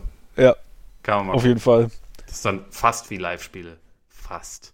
Das nächstbeste. Es ist schon ein bisschen, es ist schon ein bisschen wie Weihnachten, also gerade auch für mich. Also vielleicht sollten wir auch so eine kleine Adventszeit machen, weißt du? So jetzt drei Wochen sind es jetzt, so der halt vom, weißt du, dass man so ein gut. Kerzchen anzündet oder ein Spielchen schaut oder so ja. pro Woche. Also ein bisschen, bisschen MJ-Content wird auf jeden Fall in nächster Zeit kommen. Fällt mir natürlich sehr schwer. Dir muss sowieso, ich, muss ich gestehen. Aber Wo du doch viel lieber über Zach Levine reden wolltest. So, so ist es. Aber so wenn dann es. irgendwann die Doku zu ihm kommt, dann, dann machen wir das auch. da, da, bin ich, da bin ich voll dabei. Da bin ich voll dabei. Da machen wir noch täglich Sonderfolge. Ja, natürlich. So. Seine ja. größten Spiele. genau. Seine größten Auseinandersetzungen mit Jim Boylan. Ja. ja, gut, dafür reicht ein Jahr wahrscheinlich nicht. Aber ja, genau. Es wird, es wird gut und wir gehen jetzt weiter, würde ich sagen. Na genug, gut. Genug MJ. Und äh, vielleicht Erik Lange wird sich irgendwas Richtung Free Agency verändern, werden vielleicht kleinere Verträge angeboten, als hätten einige Spieler sich, als wenn sich einige Spieler noch in den Playoffs äh, hätten präsentieren können. ich glaube allgemein, also ich habe es ja vorher schon mal ganz kurz gesagt, ist natürlich die Frage momentan, wie es mit dem Salary Cap weitergeht. Und äh, das wird sich, das wird, denke ich, der entscheidende Faktor sein. Also wie, wie sich die Vertragsstrukturen in Zukunft darstellen werden. Und was man hört, geht es wahrscheinlich schon nach unten. Und von daher denke ich, werden kleinere Verträge angeboten werden. Es wird. Ich bin mal gespannt, ob es halt, ob es einen allgemeinen allgemeines Umdenken gibt, da ist man, bin ich natürlich ein bisschen skeptisch, bin ich natürlich schon, weil, weil man durchaus davon ausgehen kann, dass man einfach sagt, ja, ähm, es wieder back to normal sozusagen. Ich meine, sobald wir wieder spielen, werden die Einnahmen auch wieder kommen, aber es ist natürlich im Endeffekt dadurch, dass sich diese ganze Geschichte momentan halt auf im Endeffekt ja jeden Lebensbereich auswirkt, ist natürlich auch die Frage, wie jeder Lebensbereich dann auch auf den Sport wieder reagieren wird. Also wie groß ist die Bereitschaft, Geld für Sport auszugeben von privat? Also wie viel Geld kommt noch kommt aus den unterschiedlichen Ecken wieder. Also vielleicht ist da schon auch allgemeiner doch noch eine kleinere Unsicherheit da, die dann dazu führt, dass nicht so große Verträge abgeschlossen werden. Ich meine, natürlich die, die Playoffs so als große Bühne fehlen dann natürlich dem einen oder anderen schon. Ähm, Gerade jetzt, nachdem die Free Agency Class ja jetzt nicht, nicht so als, als nicht so berühmt gilt. Ich bin jetzt halt, also ich denke mal jetzt zum Beispiel, wenn wir jetzt äh, Brandon Ingram, ich könnte mir schon vorstellen, dass die, dass die Pelicans ihm trotzdem einen Maximalvertrag anbieten, einfach weil er diese Bühne Playoffs nicht zwingend gebraucht hat, weil er während der Saison schon gezeigt hat, dass er, dass, dass es sich durchaus auszahlen kann, ihm diesen Vertrag zu geben. Also könnte ich mir schon vorstellen, dass sie das, dass sie das tun. Wie groß, wie groß der Max-Vertrag, Vertrag, einmal pro Folge muss es sein, der Max-Vertrag dann sein wird, das kann sich natürlich dann schon noch anpassen, ne? Ja, das auf jeden Fall. Also man muss ja dazu sagen, alle oder fast alle Verträge sind ja direkt an Salary Cap gekoppelt. Das heißt ja. auch die Verträge, die schon bestehen. Ähm, da ist ein Maximalvertrag, berechnet sich halt dann pro Jahr an dem, was äh, in der was der Salary Cap gerade vorsieht und eine Mid-Level Exception oder Mini-Mid-Level Exception, Minimalverträge, das ist alles quasi relativ direkt daran gekoppelt. Deswegen, also auf jeden Fall werden die Verträge niedriger werden. Ähm, das, das bleibt gar nicht aus, weil insgesamt halt einfach ja. einiges an, an Geld wegbrechen wird. Es gab ja schon vor Corona ähm, Berichte, dass es vielleicht ein bisschen runtergehen wird, halt einfach wegen Daryl Morey und China. Weißt du noch, als das das größte Problem war? Das ist lange her. Ja, es ist sehr lange her. Ähm, und ja, das wird jetzt halt. Aber auch ein anderes Jahrzehnt, ne? Das stimmt. Also es fühlt sich an wie ein anderes Jahrtausend. Also ja. ich meine, sowieso der März war der längste Monat, den ich jemals erlebt habe. Wie viel, also das, ja. wenn man bedenkt, dass es erst jetzt drei Wochen sind, wo nicht mehr gespielt wird, es fühlt sich halt an wie, ja, auf jeden Fall deutlich mehr. Aber egal. Ähm, es wird auf jeden Fall ziemlich herbe Verluste geben für die NBA und da halt der Salary Cap vorsieht, dass, oder beziehungsweise CBA vorsieht, dass ungefähr die Hälfte von den Einnahmen an die Spieler gehen und ungefähr die Hälfte an die Teams, wird es logischerweise Einbußen geben. Ich glaube nicht, dass die Playoffs da, ein, was jetzt einzelne Verträge einen großen ähm, Faktor ausmachen. Also ein Ingram kriegt so oder so einen Maximalvertrag. Einfach weil es trotzdem nicht viele andere Leute gibt. Der Maximalvertrag wird einfach nur ein bisschen niedriger sein, als er das in anderen Jahren oder bei einem normalen Verlauf gewesen wäre. Ich meine, in der zweiten oder dritten, vierten Reihe kann es vielleicht schon sein, dass jetzt, wenn jetzt ich meine, jetzt auch extremer Spiel, Fred Van Vliet performt in den Playoffs extrem, neuer Vertrag, kriegt dann vielleicht ein bisschen mehr, als er vorher gekriegt hätte, aber ja, bei den, ja, bei das den, kann gut sein. Auch, dass es vielleicht ein bisschen, bisschen konservativer erstmal wird, ist, ja. ist auch möglich. Ich glaube, das, das vermag man noch nicht wirklich zu sagen. Was ich halt noch äh, nicht wusste, was aber jetzt in dem, in dem jüngsten Bericht von, von äh, Roche auch mit drin stand, war, dass sobald Spiele wirklich gecancelt werden, was ja bisher noch nicht passiert ist, sondern bisher ist ja alles nur verschoben, mhm. hat die NBA quasi, bekommt sie relativ schnell, sobald das eine gewisse Zahl überschreitet, das Recht, in einer Krisensituation das CBA kurzfristig neu zu verhandeln, was eigentlich noch bis 2025 gelten würde. Und dann mhm. gäbe es natürlich die Möglichkeit, dass die, die, äh, sich die Sachen noch ganz anders auswirken. Aber laut diesem Bericht will das momentan niemand. Im Moment versucht und kalkuliert man immer noch damit, dass man irgendwie in irgendeiner Form wieder spielen wird. Und dann schauen wir mal weiter. Aber also, das ist quasi auch noch so eine Notfalloption. Sollte das jetzt noch eine Weile länger gehen, dass es vielleicht so eine, sogar eine neue Verhandlung geben muss. Aber ja. wie gesagt, weiß man alles noch nicht. Warten wir einfach ab. Nächste Frage, Herr Freaks. Nächste Frage käme von Julian. Äh, in der letzten Folge hattet ihr über alle Awards gesprochen. Wo hättet ihr Jonathan Isaac in der DPOI-Konversation gesehen und wäre ein All-NBA First Defense Team Anwärter gewesen?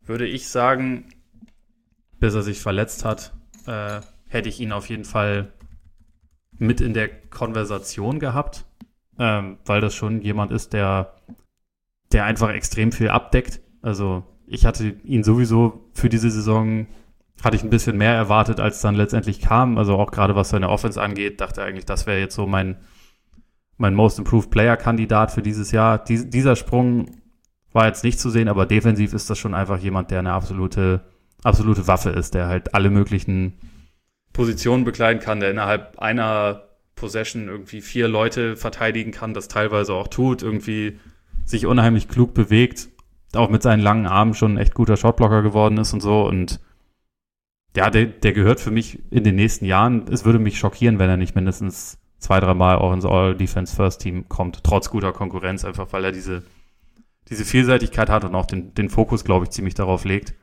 In dieser Saison, dadurch, dass, es, dass er nur 32 Spiele absolviert hat, wäre jetzt für mich kein Kandidat gewesen. Wenn wir sagen, das, was er geleistet hat, hätte er über die ganze Saison oder über die Saison, soweit sie dann gespielt wurde, zeigen können, dann ja, könnte könnt man schon sagen, dass er da auf jeden Fall mit in die Konversation gehört. Ich weiß nicht, ob ich ihn jetzt vor, oder ich bin mir relativ sicher, dass ich ihn nicht vor Janis oder Davis gepackt hätte, was meine persönliche Einschätzung angeht. Einfach, weil da vielleicht der Team-Impact noch ein kleines bisschen höher war in diesem Jahr, aber bei seinem Potenzial würde ich das auf jeden Fall nicht ausschließen, dass er, dass er da bald auch DPOI mal werden kann. Also ich muss, ich muss echt gestehen, dass bei mir vieles bei, bei Isaac äh, Hören sagen ist, einfach weil ich wirklich zu wenig Orlando, äh, die Magic zu wenig verfolge, um da jetzt wirklich genau sagen zu können, wie jetzt seine Defense sich, ähm, also wie die Defense genau anschaut. Was ich, was ich höre, ja, also auch was du sagst, klar, aber ich bin dann auch an dem Punkt, also wenn nur mein Input quasi ist derselbe wie bei dir, dass es einfach dann durch die Verletzung einfach zu wenig Spiele sind, als dass ich ihn dann, dass ich ihn reinnehmen würde und eben auch, dass das mit, mit Janis und auch Davis einfach zwei Kandidaten sind, da sind, die, die's, die so gut sind, dass da schon viel, viel kommen muss und dann ist halt sowas wie eine, wie eine Verletzung oder wie, wie zu wenig Spiele dann noch ausschlaggebender irgendwo. Aber Potenzial, klar, ist, ist, scheinbar, ist scheinbar viel vorhanden. Von daher, ja, so würde ich es jetzt mal diesmal in aller Kürze machen, bevor ich jetzt hier irgendwas erzähle, was ich nicht halten kann. Weiter, ich würde jetzt mal zwei Fragen kombinieren. Ja. Und zwar von äh, Chupo und von Liam. Also Chupo fragt, wenn sich die Lage etwas beruhigt hat und die Saison Playoffs gestartet werden sollen, wie viel Vorlaufzeit würden die Teams Spieler benötigen, um einigermaßen wieder in einen Rhythmus zu kommen, wenn sie bis dato nicht trainieren dürften? Und Liam fragt, ähm, dass äh, falls die Saison direkt mit den Playoffs neu startet, ob wie wir die Idee fänden, dann Pre-Playoffs abzuhalten, also ein Play-In-Turnier mit äh, der siebtplatzierte spielt gegen den zehnplatzierten, der achtplatzierte gegen den neunplatzierten und spielen so die letzten beiden Playoff-Plätze aus. Also Vorlaufzeit, es gab doch jetzt kürzlich den Podcast, was der von Channing Fry? Ist es der? Da war auf jeden Fall LeBron zu Gast. Oder? Roadtrippin, ja. genau. Channing Fry und Richard Jefferson, war, die haben es ja damals ins Leben gerufen. Ich glaube, da war LeBron zu Gast und LeBron, und sie haben LeBron eben auch genau die Frage gestellt. Und der Punkt war schon, wenn sie, wenn die Playoffs direkt starten sollten, glaube ich, brauchen sie zwei Wochen Vorlauf und eigentlich brauchen sie auch drei, vier Exhibition Games, wenn ich mich nicht recht, wenn ich mich recht erinnere. Und sonst, also sie brauchen auf jeden Fall drei, vier Spiele, um überhaupt mal so reinzukommen und zwei Wochen Vorlaufzeit, wo, in denen sie gemeinsam trainieren können. So habe ich es, glaube ich, mitbekommen. Und das würde ich schon, würde ich ihnen schon auch zugestehen, einfach, dass du, ja, wie gesagt, ich meine, momentan, die Situation ist ja nicht mal so wie während eines normalen Sommers, währenddem die Spieler einfach zu ihren Personal Coaches gehen, selber irgendwie Scrimmages abhalten, Pickup-Games spielen, beziehungsweise sich, sich verabreden und äh, ja, mehr oder weniger kompetitiv spielen. Dabei natürlich auch sensationelle Videos aufnehmen, nicht zu vergessen. Sondern ähm, sie spielt ja momentan tatsächlich ja, eigentlich nur alleine. Also es gibt halt, du kannst vielleicht an, wenn, wenn du keinen Zugang zu einer Halle hast, kannst du eigentlich quasi gar nichts machen, abgesehen von Fitnessarbeit. Und da, das ist schon eine spezielle Situation. Und ich glaube, da sollte man, oder was heißt sollte man, da würde ich in meinen Augen denke mir zumindest, dass da zwei Wochen intensive Vorbereitung plus dann vielleicht ja ein, zwei Spiele schon sein sollten. Vor allem, wenn man direkt mit den Playoffs starten möchte. Ja, also ich glaube, da kommt man nicht so wirklich drum herum. Ich meine, es gab ja unter anderem bei Lockout-Saisons schon Anschauungsbeispiele, wie man es machen kann. Äh, ja. Also in der, bei, bei dem Lockout, der im Sommer 2011 war, da waren es, glaube ich, hatte man mindestens zwei Wochen, nachdem es halt hieß, okay, es geht los. Und da waren sowieso die Leute auf einem etwas höheren Fitnessniveau und so. Und da, da ging das ja ganz gut. Also da war ja auch diese Saison dann tatsächlich gut, aber das vorige Beispiel, was man hatte vor oder bei Dirk Nowitzkis Rookie-Saison, äh, 98, 99 damals, ja, ähm, ja, da war es halt innerhalb, also nach dieser Einigung hieß es dann irgendwie eine Woche später wird dann auch gespielt. Und da, also die Leute waren fett und waren, waren überhaupt nicht im Rhythmus, weil viele dachten, es gibt gar keine Saison und äh, hatten halt, also ist auch so ein Ding, damals wurde auch noch ein bisschen weniger professionell, glaube ich, gearbeitet als heute, aber trotzdem kam man da dann zu einem Punkt, wo halt der Basketball auch einfach scheiße war im Vergleich zu anderen Jahren. Und ja. das Niveau krass abgeflacht ist. Und ich glaube, wir müssen zwar ein Stück weit damit rechnen, dass das sollte es eine Fortsetzung der dieser Saison geben, dass das Niveau auch auf jeden Fall anders sein wird, als man das kennt. Also ich glaube, das bleibt nicht aus, aber dass man da wenigstens, wenigstens irgendwie zwei Wochen Training und irgendwie vielleicht ein, zwei Exhibition Games gibt, das muss, glaube ich, schon sein. Allein schon, weil das Verletzungsrisiko viel zu hoch ist, wenn die Leute halt von fast, also von ja. 0 auf fast 100 direkt schalten müssen. Also es ja. geht halt einfach dann zu schnell zu dem Play-In-Turnier. Ich bin ein bisschen zwiegespalten. Ich finde die, find die Idee eigentlich gut. Ich finde es auch, also es macht es natürlich interessant und ich fände es auch grundsätzlich, wir haben ja auch, glaube ich, letzte Woche drüber gesprochen, dass es sicherlich jetzt sollte nochmal gespielt werden dieses Jahr, dass es auch, dass die Zeit, dass die Liga die Zeit sicherlich auch, oder dass es gut möglich ist, dass die Liga die Zeit verwendet, um gewisse Dinge noch mal aus, äh, schon mal auszuprobieren. Und so ein Play-In-Turnier finde ich grundsätzlich eine gute Idee. Es ist halt jetzt natürlich so ein bisschen der Punkt, dass es ja, also man wusste vorher nicht so richtig, worauf man sich einlässt und es wird quasi, irgendwie wird die Tabelle eingefroren, aber der, der siebte und der achte sind dann so ein bisschen, ja, die, irgendwas zwischen gelackmeiert und angeschissen.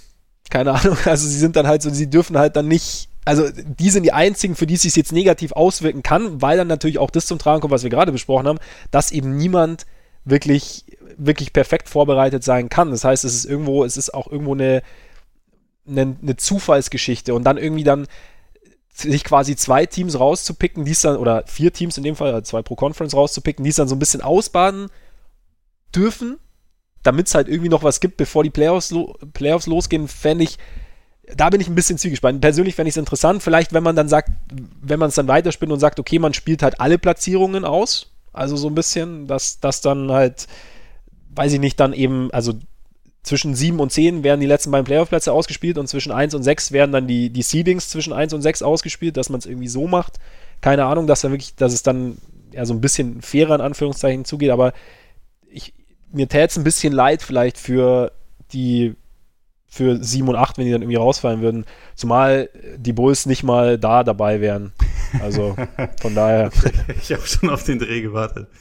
Nee, ähm, sehe ich eigentlich ähnlich. Also ich finde, wenn, dann muss man es eigentlich fast richtig machen. Also indem man beispielsweise sagt, wir machen jetzt beide Conferences, lassen wir so eine Art March Madness durchspielen, was ich sowieso geil fände, einfach mit Single Elimination. Also von mir aus kann man den kann man den First Seed ausklammern. Der, der kommt erst in der zweiten Runde rein. Das wäre eine Belohnung für die starken Saisons von den Lakers und den Bucks, die ja auch einfach in ihrer jeweiligen Conference weit vor, vom Zweitplatzierten sind. Deswegen, die kann man von mir aus herausheben.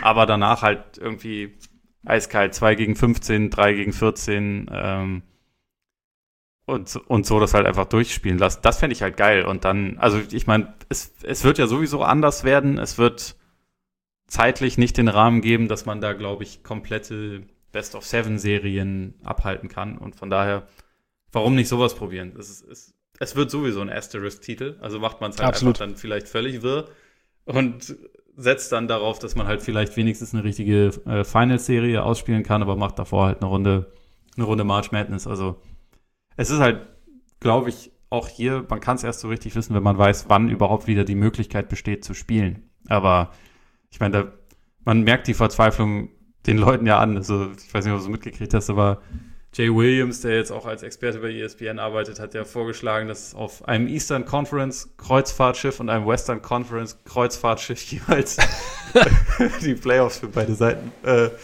ausgetragen werden. Davor natürlich ja. alles schön mit äh, Corona-Test und nur Fernsehteams drauf, die halt das, die halt das zeigen und die auch alle getestet und so und dann könnte man ja die Sicherheit gewährleisten. So, so völlig völlig durchgepeitscht. Man merkt halt, wie schnell die Leute, ja, eigentlich so fast ein bisschen ihren Verstand verlieren, glaube ich.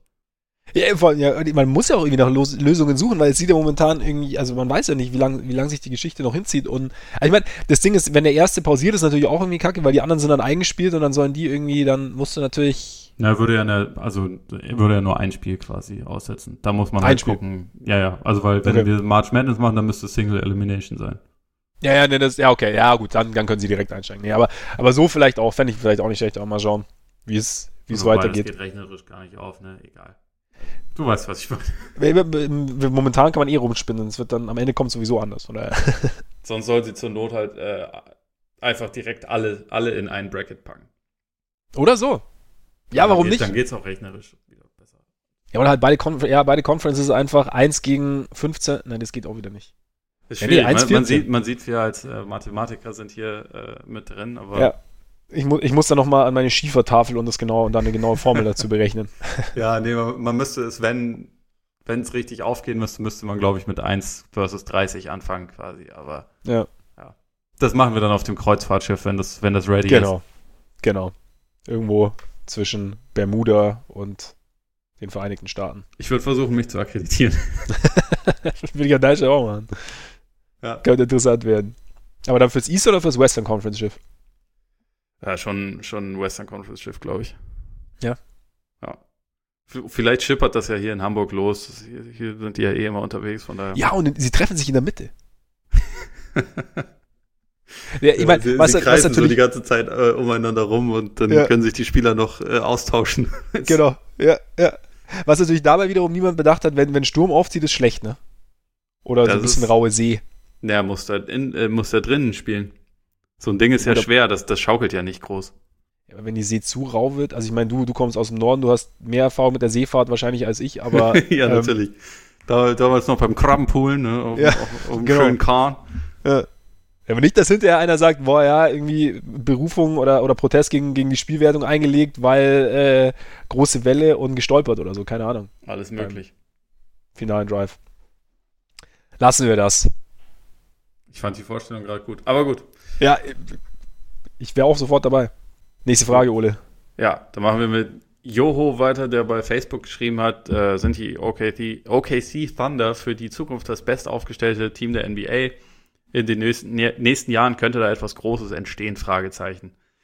Äh, ich würde sagen, sie sind in der Lage, relativ schnell eins der Teams zu werden, die am besten aufgestellt sind. Aktuell sind sie es für mich nicht, also einfach weil sie zu viele zu viele offene Personalien haben. Also gerade von den Leuten, die jetzt in dieser Saison wichtig für ihren Erfolg sind. Ähm, theoretisch könnten, abgesehen von Shay Gilgis Alexander, der jetzt so ein bisschen designierter Franchise-Player ist, theoretisch können die im Sommer alle wieder weg sein. Und bei manchen ist es sogar relativ wahrscheinlich. Also bei Dennis Schröder kann es gut passieren, bei Danilo äh, Gallinari, bei der ist ja, glaube ich, dann sowieso raus. Ähm, Chris Paul könnte jemand sein, der jetzt wieder ein bisschen mehr Markt hat und so. Und das ist eigentlich ja auch schon seitdem sie im Sommer ihr Team aufgelöst haben mit den Trades von, von äh, Paul George und Russell Westbrook, ist halt klar, dass sie sich eigentlich ziemlich neu aufstellen wollen. Sie, sie haben dafür halt Shay, das ist schon mal sehr gut. Sie haben 100 Millionen Draft-Picks, das ist auch nicht so schlecht. Damit, damit kann man arbeiten, also sowohl in,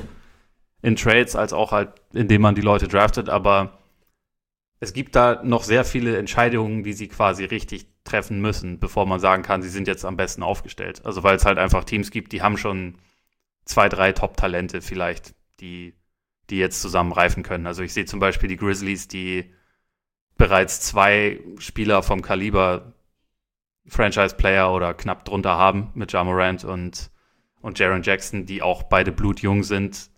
Das ist ein Punkt, an den muss OKC noch kommen. Sie haben die besten Möglichkeiten wahrscheinlich dahin zu kommen von allen Teams, die noch nicht da sind. Also einfach, weil sie einen schon haben und die ganzen Picks haben, um noch weiter daran zu kommen, aber sie sind noch nicht da, würde ich sagen.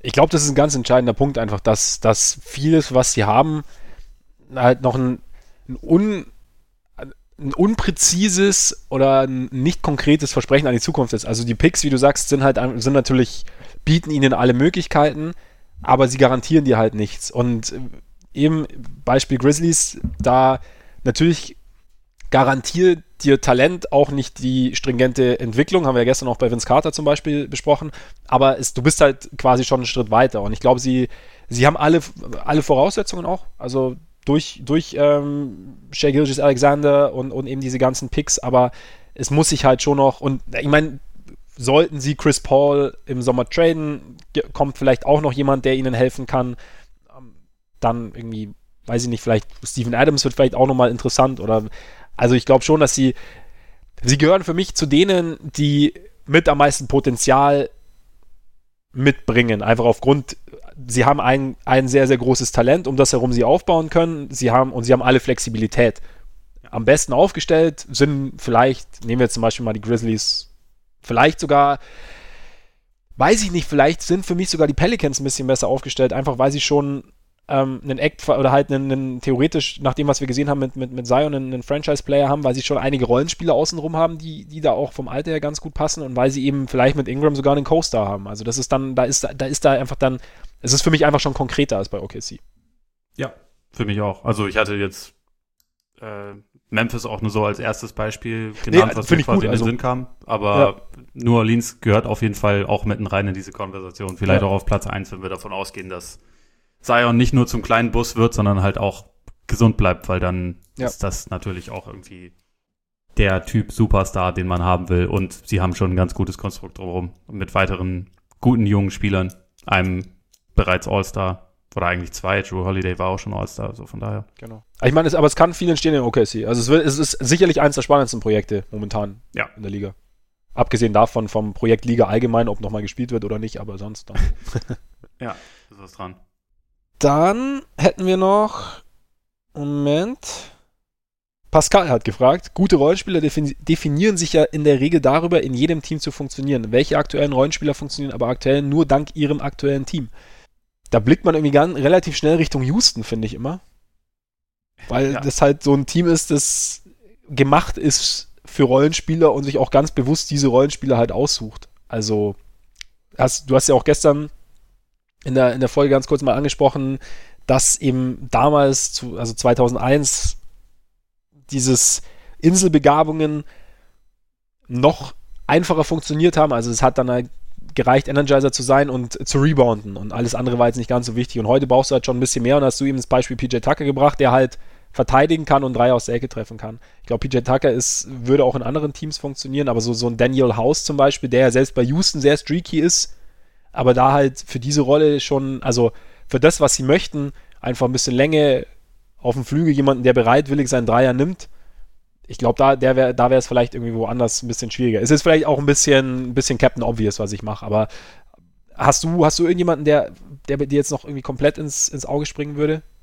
Nee, nicht wirklich. Also, weil eigentlich sehe ich das halt auch so, dass die heutige NBA ja sehr das verlangt, dass Spieler so bestimmten Archetypen, äh, Archetypen eigentlich fast entsprechen. Also es gibt so halt diese 3D-Wings beispielsweise ja. oder als äh, wenn du als Fünfer nur abrollen kannst, bist du auch schon ziemlich limitiert. Aber das ist wenigstens etwas. Und so sowas kann man dann im Prinzip fast überall reinpacken. Ich glaube zum Beispiel, ein Dwight Powell bei den Mavs würde jetzt nicht bei jedem Team so gut funktionieren wie dort, wo er halt gute Spieler hat, die, die ihn im Pick and Roll einsetzen können, relativ viel Shooting um sich herum hat. Ich glaube, der ist da schon gut aufgehoben. Es ist jetzt aber nicht so, dass der so limitiert wäre, dass der in keinem anderen Team irgendwas reißen könnte. Das überhaupt nicht. Also ich glaube, es gab früher tatsächlich mehr so Spezialisten, die halt eigentlich nur für genau eine Sache da waren und das in einem, äh, das funktionierte dann in einem Team entweder oder halt nicht.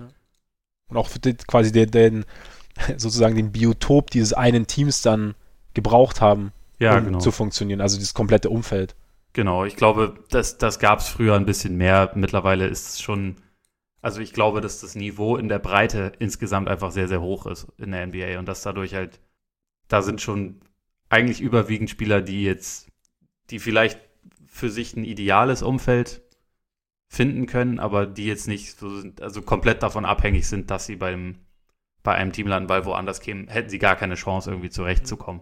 Also ich glaube, das, das gibt es einfach nicht mehr so wirklich. Das glaube ich auch nicht. Aber wer, ich habe jetzt nur gerade überlegt, wer jetzt zum Beispiel Brooke Lopez ein Kandidat, der jetzt zumindest mal bei einem anderen Team vielleicht nicht ganz so gut funktionieren würde. Oder natürlich andere Optionen kann natürlich auch sein. Ich meine, wir haben ja Brooke Lopez so eine Zeit lang, bis er eigentlich bei den Bucks so diesen also seine Rolle gefunden hat, haben wir ja auch aus einer relativ, ja, Leitplanken gesteuerten Perspektive gesehen, indem wir halt gedacht haben, okay, er ist halt jetzt eigentlich so ein Eindimension oder ein der klassische Center, Rücken zum Korb, guter Postplayer, kann irgendwie rebounden durch seine Länge, aber Fußlahm und so, okay. Und jetzt hat er halt, also die neue Rolle wäre die Rolle, die er in Milwaukee übertrag, äh, die Milwaukee ausführt, wäre die jetzt übertragbar, jetzt sozusagen als Rim Protector der so ein bisschen ja, durch seine Länge eben den, den, den Ring gut beschützt und auch durch sein Gefühl sich gut bewegt und gleichzeitig vorne den Dreier nimmt. Funktioniert das vielleicht allgemein oder ist natürlich durch die Präsenz von Janis und auch durch das System Milwaukee ist es noch, es wäre das begünstigt das Ganze das noch extrem? Ja, also ich glaube, sie haben bei seiner Ankunft dort haben sie sein, sein Rollenprofil mehr geschärft, als das vorher der Fall war, aber so Dreier geworfen, beispielsweise hat, hat er vorher bei den ja. Lakers auch schon und in seiner letzten ja. Saison bei den Nets auch. Und ich glaube, also gerade bei den Lakers. Ganz kurz noch, ganz kurz da, weil bei den Lakers war es ja, ich meine, da war es ja egal, da war es halt sehr gut, der ballert halt jetzt ein bisschen Dreier. Also, oder? Das war so ein bisschen das Narrativ. So nicht Nee? Da war das schon auch absolut seine Rolle, dass er da, dass er ja, Dreier okay, nehmen sollte. Es war halt nur noch nicht, also ich glaube, es war halt einfach noch nicht so. Ich meine, letzte Saison bei den Bucks war das ja fast zu 100 Prozent sein Job ja. offensiv. In dieser Saison hatte er dann wieder mehr auch seine alten Skills ein bisschen auspacken dürfen, was halt vorher eher nicht so vorgesehen war, aber er durfte jetzt auch wieder in den Post gehen, wenn er, wenn er Mismatches hatte und so. Es war auch wieder ein wichtiger Teil seines Spiels, aber diese Entwicklung, das war halt irgendwie so über die letzten drei, vier Jahre, aber ich glaube, wenn man sein Jobprofil einigermaßen klar definiert und ihn dann demnach auch einsetzt, dann kann der schon bei sehr vielen Teams funktionieren. Also Beispiel, Beispiel Lakers. Ich fand das, als die LeBron geholt haben, in dem Sommer hat es mich sehr irritiert, dass sie Lopez nicht einfach gehalten haben, weil das wäre für mich jemand gewesen, der da, den, den man da wunderbar hätte mit drin behalten können. Ähm, ist natürlich die Frage, also zu einem zu einem Switch Everything System würde er jetzt nicht so reinpassen, also beispielsweise in Houston oder so, aber die haben sich halt auch bewusst komplett eine andere ja, Spielidee verschrieben. Das, das andere also, Extrem. Ja. Und bei Boston wäre ich mir zum Beispiel auch nicht ganz so sicher, wie es da ist, weil das schon auch die Defense schon auch sehr davon lebt, dass man halt die Fähigkeit hat, zumindest, wenn man möchte, alles zu switchen. Das ist halt was, was du mit ihm nicht so spielen kannst, aber das ist schon auch einer, der jetzt bei vielen Teams auf jeden Fall eine gute Rolle spielen könnte. Ich glaube, diese Kombination mit Janis ist halt einfach unfair, weil du zwei solche Riesen hast und einer kann halt alles abdecken, weil er dazu auch noch unfassbar schnell ist und der andere ist aber auch einfach klug und weiß, wo er zu stehen hat. Das ist natürlich ideal, aber er würde auch bei anderen Teams gut zurechtkommen. Okay. Ähm, dann kämen wir noch zu einer Frage von Marius, der uns bei Patreon gefragt hat, wie äh, Walsh es eigentlich geschafft hat, der zu werden, der heute ist. Wie konnte er so groß werden und wie konnte er in fast jeder Organisation Quellen aufbauen, die ihn teilweise in Echtzeit informieren? Also Muss ein Hardcore-Schleimer sein, oder? wahrscheinlich. Oder jemand, der permanent mit einer Waffe rumfädelt. Oder jemand, der belastendes Videomaterial gegen jeden sammelt. Die Oder er hat einfach ein sehr gutes Händchen für Menschen, das kann ja auch sein. Es gibt ja so Leute, die so ein sehr empathisch, zwischenmenschlich sehr viel drauf haben, kann auch sein. Ja, und meine Theorie wäre, dass es irgendwo dazwischen die Wahrheit liegt. Also, es ist jemand, der ja schon wirklich sehr, sehr lange auch als Reporter aktiv ist, der schon Bücher geschrieben hat, ähm, lange bevor er jetzt zu so einem Scoop-Menschen geworden ist. Und ich glaube, so richtig berühmt wurde er ja 2008 oder 2009 oder so, als er zum ersten Mal beim Draft halt wirklich jeden Pick im Voraus wusste. Wie er sich dieses Netzwerk aufgebaut hat, das ist, glaube ich, es liegt ein bisschen in der Natur der Sache, dass man es nicht genau weiß. Also weil halt einfach, wenn man es wüsste, dann würde es ja jeder versuchen und es hat einfach keiner auf dem Level jemals so bisher geschafft wie er. Also in der NFL kann man vielleicht noch Adam Schefter oder so nennen, aber in der NBA ist ja Walsh schon auf seiner eigenen lebt ja auf seiner eigenen Welle und wie er das geschafft hat. Also ich glaube, dass es, dass er vielleicht zu einem Zeitpunkt auch einfach diesen, also sich einen Namen gemacht hat, wo Agenten das mehr und mehr gelernt haben, dass man über die Medien vielleicht auch Druck ausüben kann und ähm, er dann vielleicht so ein bisschen die erste Adresse dafür geworden ist, dass er, wie du schon gesagt hast, ich gehe stark davon aus, dass er sehr gut mit Menschen umgehen kann. Also wenn man seinen Podcast beispielsweise hört, er ist ja auch gut darin, Interviews zu führen und die Leute reden mit ihm offen über Sachen, über die sie mit anderen Leuten nicht reden. Und ja. also gewisse Fähigkeiten muss, muss er da haben. Es gibt auch im Internet ja relativ viele Porträts über ihn und Geschichten, wo es so ein bisschen versucht wird zu ergründen, wie er da hingekommen ist, wo er jetzt ist. Wo es unter anderem immer wieder auch um die Motivation ging, früher ESPN zu zerstören, bis er ja. dann irgendwann von ESPN, glaube ich, so viel Geld bekommen hat, dass er gesagt hat, na gut, dann mache ich es jetzt halt von hier aus. Und ja, weiß nicht, wie, wie genau er das geschafft hat, ist, glaube ich, relativ viel Betriebsgeheimnis. Würde ich jetzt auch sagen. Also ich habe da, ich da auch keinerlei, keinerlei Einblicke. Es ist nur, wie wahrscheinlich für jeden anderen, schon beeindruckend zu sehen. Also dieses, dass er wirklich immer irgendwas weiß und auch das halt anders als oft der, also dass eben dieses typische, ja, Gerücht, ja, Spekulation, also im Prinzip, was er mittlerweile als Sources say raushaut, ist ja im Prinzip eine News und kein Gerücht. Im Normalfall. Das ist schon, finde ich schon beeindruckend irgendwie. Es ist halt immer wieder dann lustig zu sehen, dass es so ein, zwei Organisationen gibt, wo er halt einfach diesen Inside-Look nicht so richtig hat. Mhm. Also bei den Lakers beispielsweise sind immer andere Leute schneller als er und wissen ja. Sachen früher als er. Und auch bei den Knicks, da kommen dann wiederum halt von ihm öfter mal so Sachen, wo er halt dann auch eher, sagen wir mal, negative Intonationen in seinen, in seinen Tweets dann mit drin hat, die dann ein bisschen weggehen vom reinen Newswert und vom reinen Gerüchtwert, sondern zu mehr so ein bisschen, hm, das ist jetzt aber ganz schön wertend für so einen, für so einen Bericht. Aber gut. So muss man das Spiel dann vielleicht auch spielen, keine Ahnung. Ja, irgendwie schon. Wahrscheinlich. Wahrscheinlich. Also, ja. Ob man es jetzt mag oder nicht, aber ja, wie gesagt, die, die, diese Fülle, ich meine, das ist ja auch krass, also bei so vielen Teams einfach irgendwas zu haben, jemanden zu haben, der einen dann so regelmäßig unterrichtet. Damit dann, haben wir es jetzt mit den Fragen, oder? Oder haben wir noch eine? Ich glaube auch. Dann können wir zu den Monsters fortfahren, sozusagen. Zu den Monsters, zu den Jason Williams All-Stars, genau, würde ich auch sagen. Also ich meine, Jason Williams, grundsätzlich, wenn ihr Zeit habt, ist, also ich finde tatsächlich für mich, sind schon mit die geilsten Highlight-Tapes sind Jason Williams. Ja. Weil es halt einfach anders ist. Selten hat einer so viel Spaß gemacht wie Jason Williams. Von daher ist ein ganz guter Namensgeber dafür. Auf die Idee sind wir übrigens gekommen. Ich habe die Ta ich habe vor, vor einer Woche oder so gab es ein Mixtape zu, zu Stroh Miles Swift. ich dachte so, alter, Stroh Miles Swift, der war irgendwie brachialer Danker. Glaube ich, Nummer 2 Pick damals dann sogar auch gewesen ja. als er in die Liga kam, aber irgendwie so ein bisschen hinten runtergefallen. Aber sowas, ja, so sind wir so, so ist, ist diese Idee entstanden für die Jason Williams All-Stars. Und um jetzt nicht weiter zu sabbeln, würde ich sagen, Ole, wer wäre dein erster? Äh, Point Guard wäre Steve Francis. Der äh, tatsächlich zu der Zeit, wo ich angefangen habe, mich wirklich ein bisschen mehr für die NBA zu interessieren, war er relativ neu noch dabei, war zu dem Zeitpunkt so einer der spektakulärsten Point Guards der Liga, halt auch so ein einfach ein brachialer Athlet. Also bei diesem legendären Vince Carter Dunk Contest war Steve Francis auch dabei und hat eine Performance hingelegt, wo er, glaube ich, in den meisten Jahren gewonnen hätte. In dem Jahr war das ein bisschen unmöglich, weil halt Vince Carter in einer anderen Dimension unterwegs war. Aber ja, Francis war halt einfach krass explosiv, war auch so ein bisschen Allround-Paket. Also ich glaube, er war dann irgendwie über einige Jahre, bevor es diese krasse Statistikinflation gab, wo es jetzt halt jeder schafft, war er irgendwie neben Oscar Robertson und noch irgendwem der einzige Guard, der irgendwie über seine ersten drei Jahre immer 15, 5 und 5 mindestens aufgelegt hat.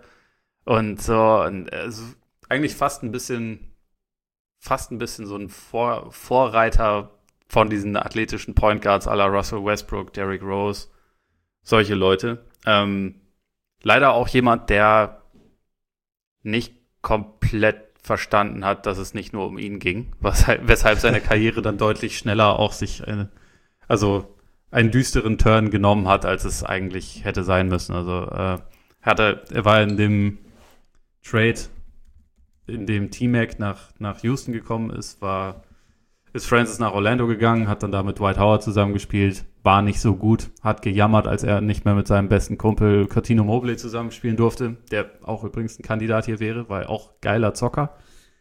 Und dadurch, ja, war das halt insgesamt dann ein bisschen unglücklich. Er war danach dann nochmal in New York, dann auch nochmal kurz in, in Houston und dann war die Karriere halt letztendlich nach acht Saisons, glaube ich, schon, oder nach neun Saisons schon neun wieder beendet, Saison, ja. was halt ein bisschen schade ist, weil er für eine Zeit wirklich einer der geilsten Zocker der Liga war.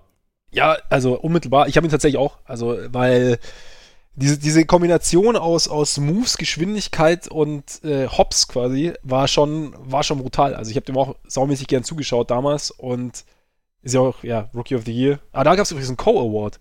Ja. Damals mit Elton Brand zusammen. Geht also doch.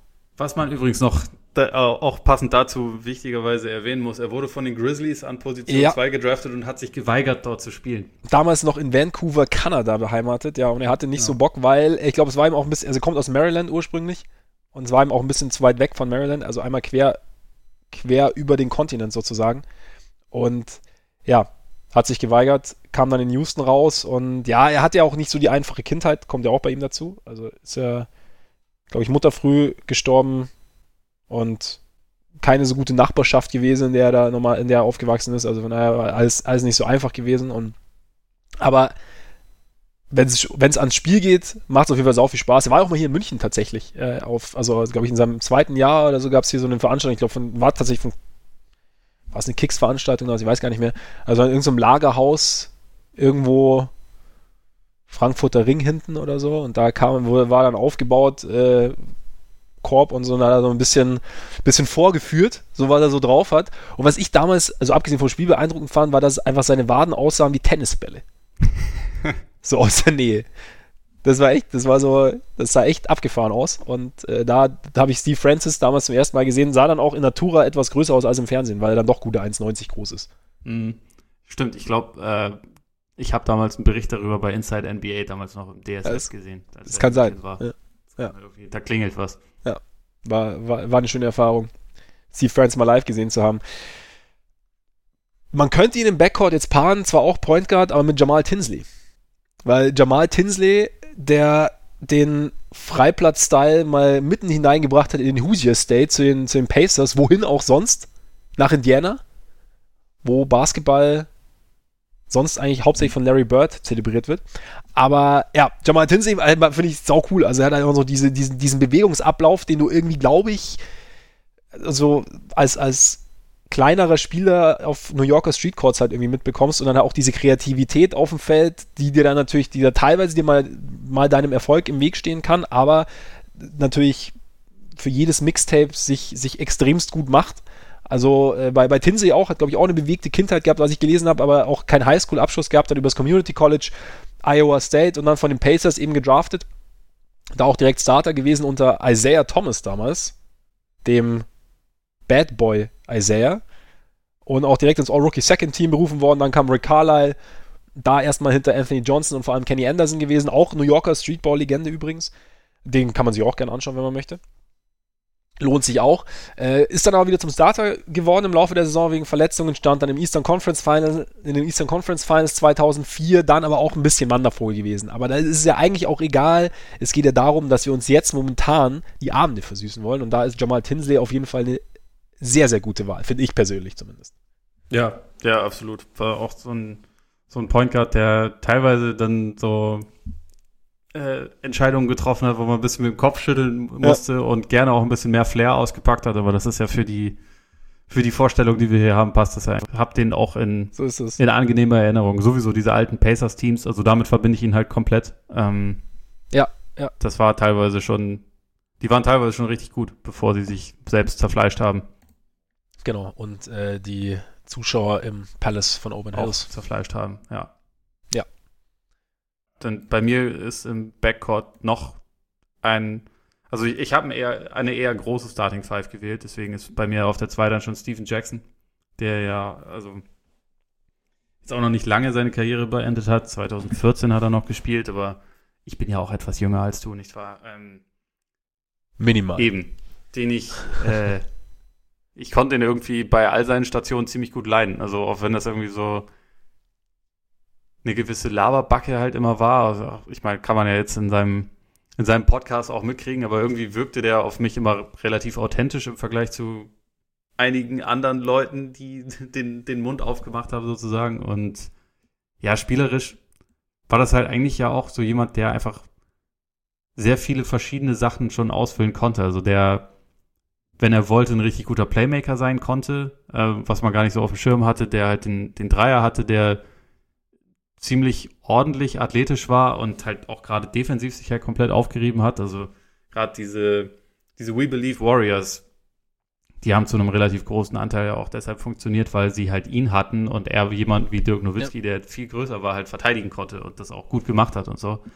Und hat ja auch seinen Titel geholt mit den Spurs. Ist, glaube ich, der ungewöhnlichste Spur, der jemals mit den Spurs einen Titel gewonnen hat. Einfach, weil er halt überhaupt nicht diesem, diesem klassischen Roboter-Ideal entspricht, was sie da, was sie da normalerweise von Spielern und Persönlichkeiten haben. Aber es hat ja. immerhin so gut funktioniert, dass sie ihn auch danach noch ähm, dass sie ihn halt auch noch ein zweites Mal ins Team geholt haben. Also kurz bevor seine Karriere zu Ende war, weil er halt irgendwie dann doch, glaube ich, so die Art von Teammate war, die, die man einfach, die man einfach haben wollte. Also es ist gar nicht unbedingt jetzt der spektakulärste Spieler oder so, aber so jemand, der jetzt nicht wirklich ein Star war und den ich irgendwie immer sehr geschätzt habe.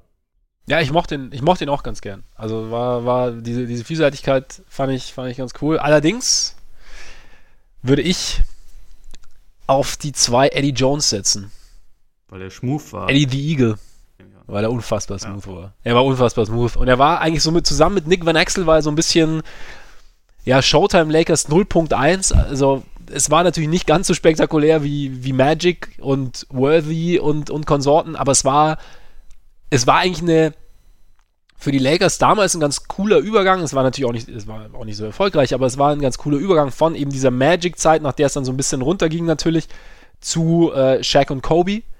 Und es war halt, es sah schon ziemlich cool aus. Also wenn Axel war ja auch, also kommt eventuell auch noch vor, war, war da auch ein, ja, eher der flashy Point Guard so ein bisschen, wo es auch nicht immer alles extrem zielgerichtet war. Und, und, und Jones war halt ein, ein guter Scorer, der aber sich sehr elegant durch die Zonen bewegt hat, äh, stopfen konnte und ja, irgendwie so, einen, so einen ganz coolen, ganz coolen Mix mitgebracht hat, obwohl er jetzt selber jetzt nicht der, also er war jetzt nicht die Lavabacke wie jetzt Steven Jackson zum Beispiel, aber hat da, hat das, war dann auch am Anfang so ein bisschen äh, Mentor für Kobe, glaube ich, die ersten Jahre. Kobe war, war ja auch, haben wir damals ja äh, besprochen, so ein bisschen erstmal hinter ihm und konnte so ein bisschen lernen und ja, hat es dann insgesamt, glaube ich, dreimal All-Star gewesen, auch einmal NBA Third Team sogar.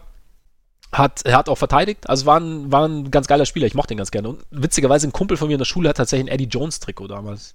Kann, kann ich mich irgendwie auch noch dran erinnern. Das ist äh, verhältnismäßig Deep Cut, finde ich aber gut. Jones konnte ich auch gut leiden. Also ich glaube, aus dem, aus dem Backcourt hätte ich mir halt Van Axel ausgesucht. Äh, hast du ja eh schon gesagt, dass du den auch ganz, ganz gerne mochtest, aber ja, Jones war irgendwie auch einfach so ein ziemlich eleganter Spieler. Also es hat einfach Spaß gemacht, ihm zuzusehen. Und scoren konnte. Ja.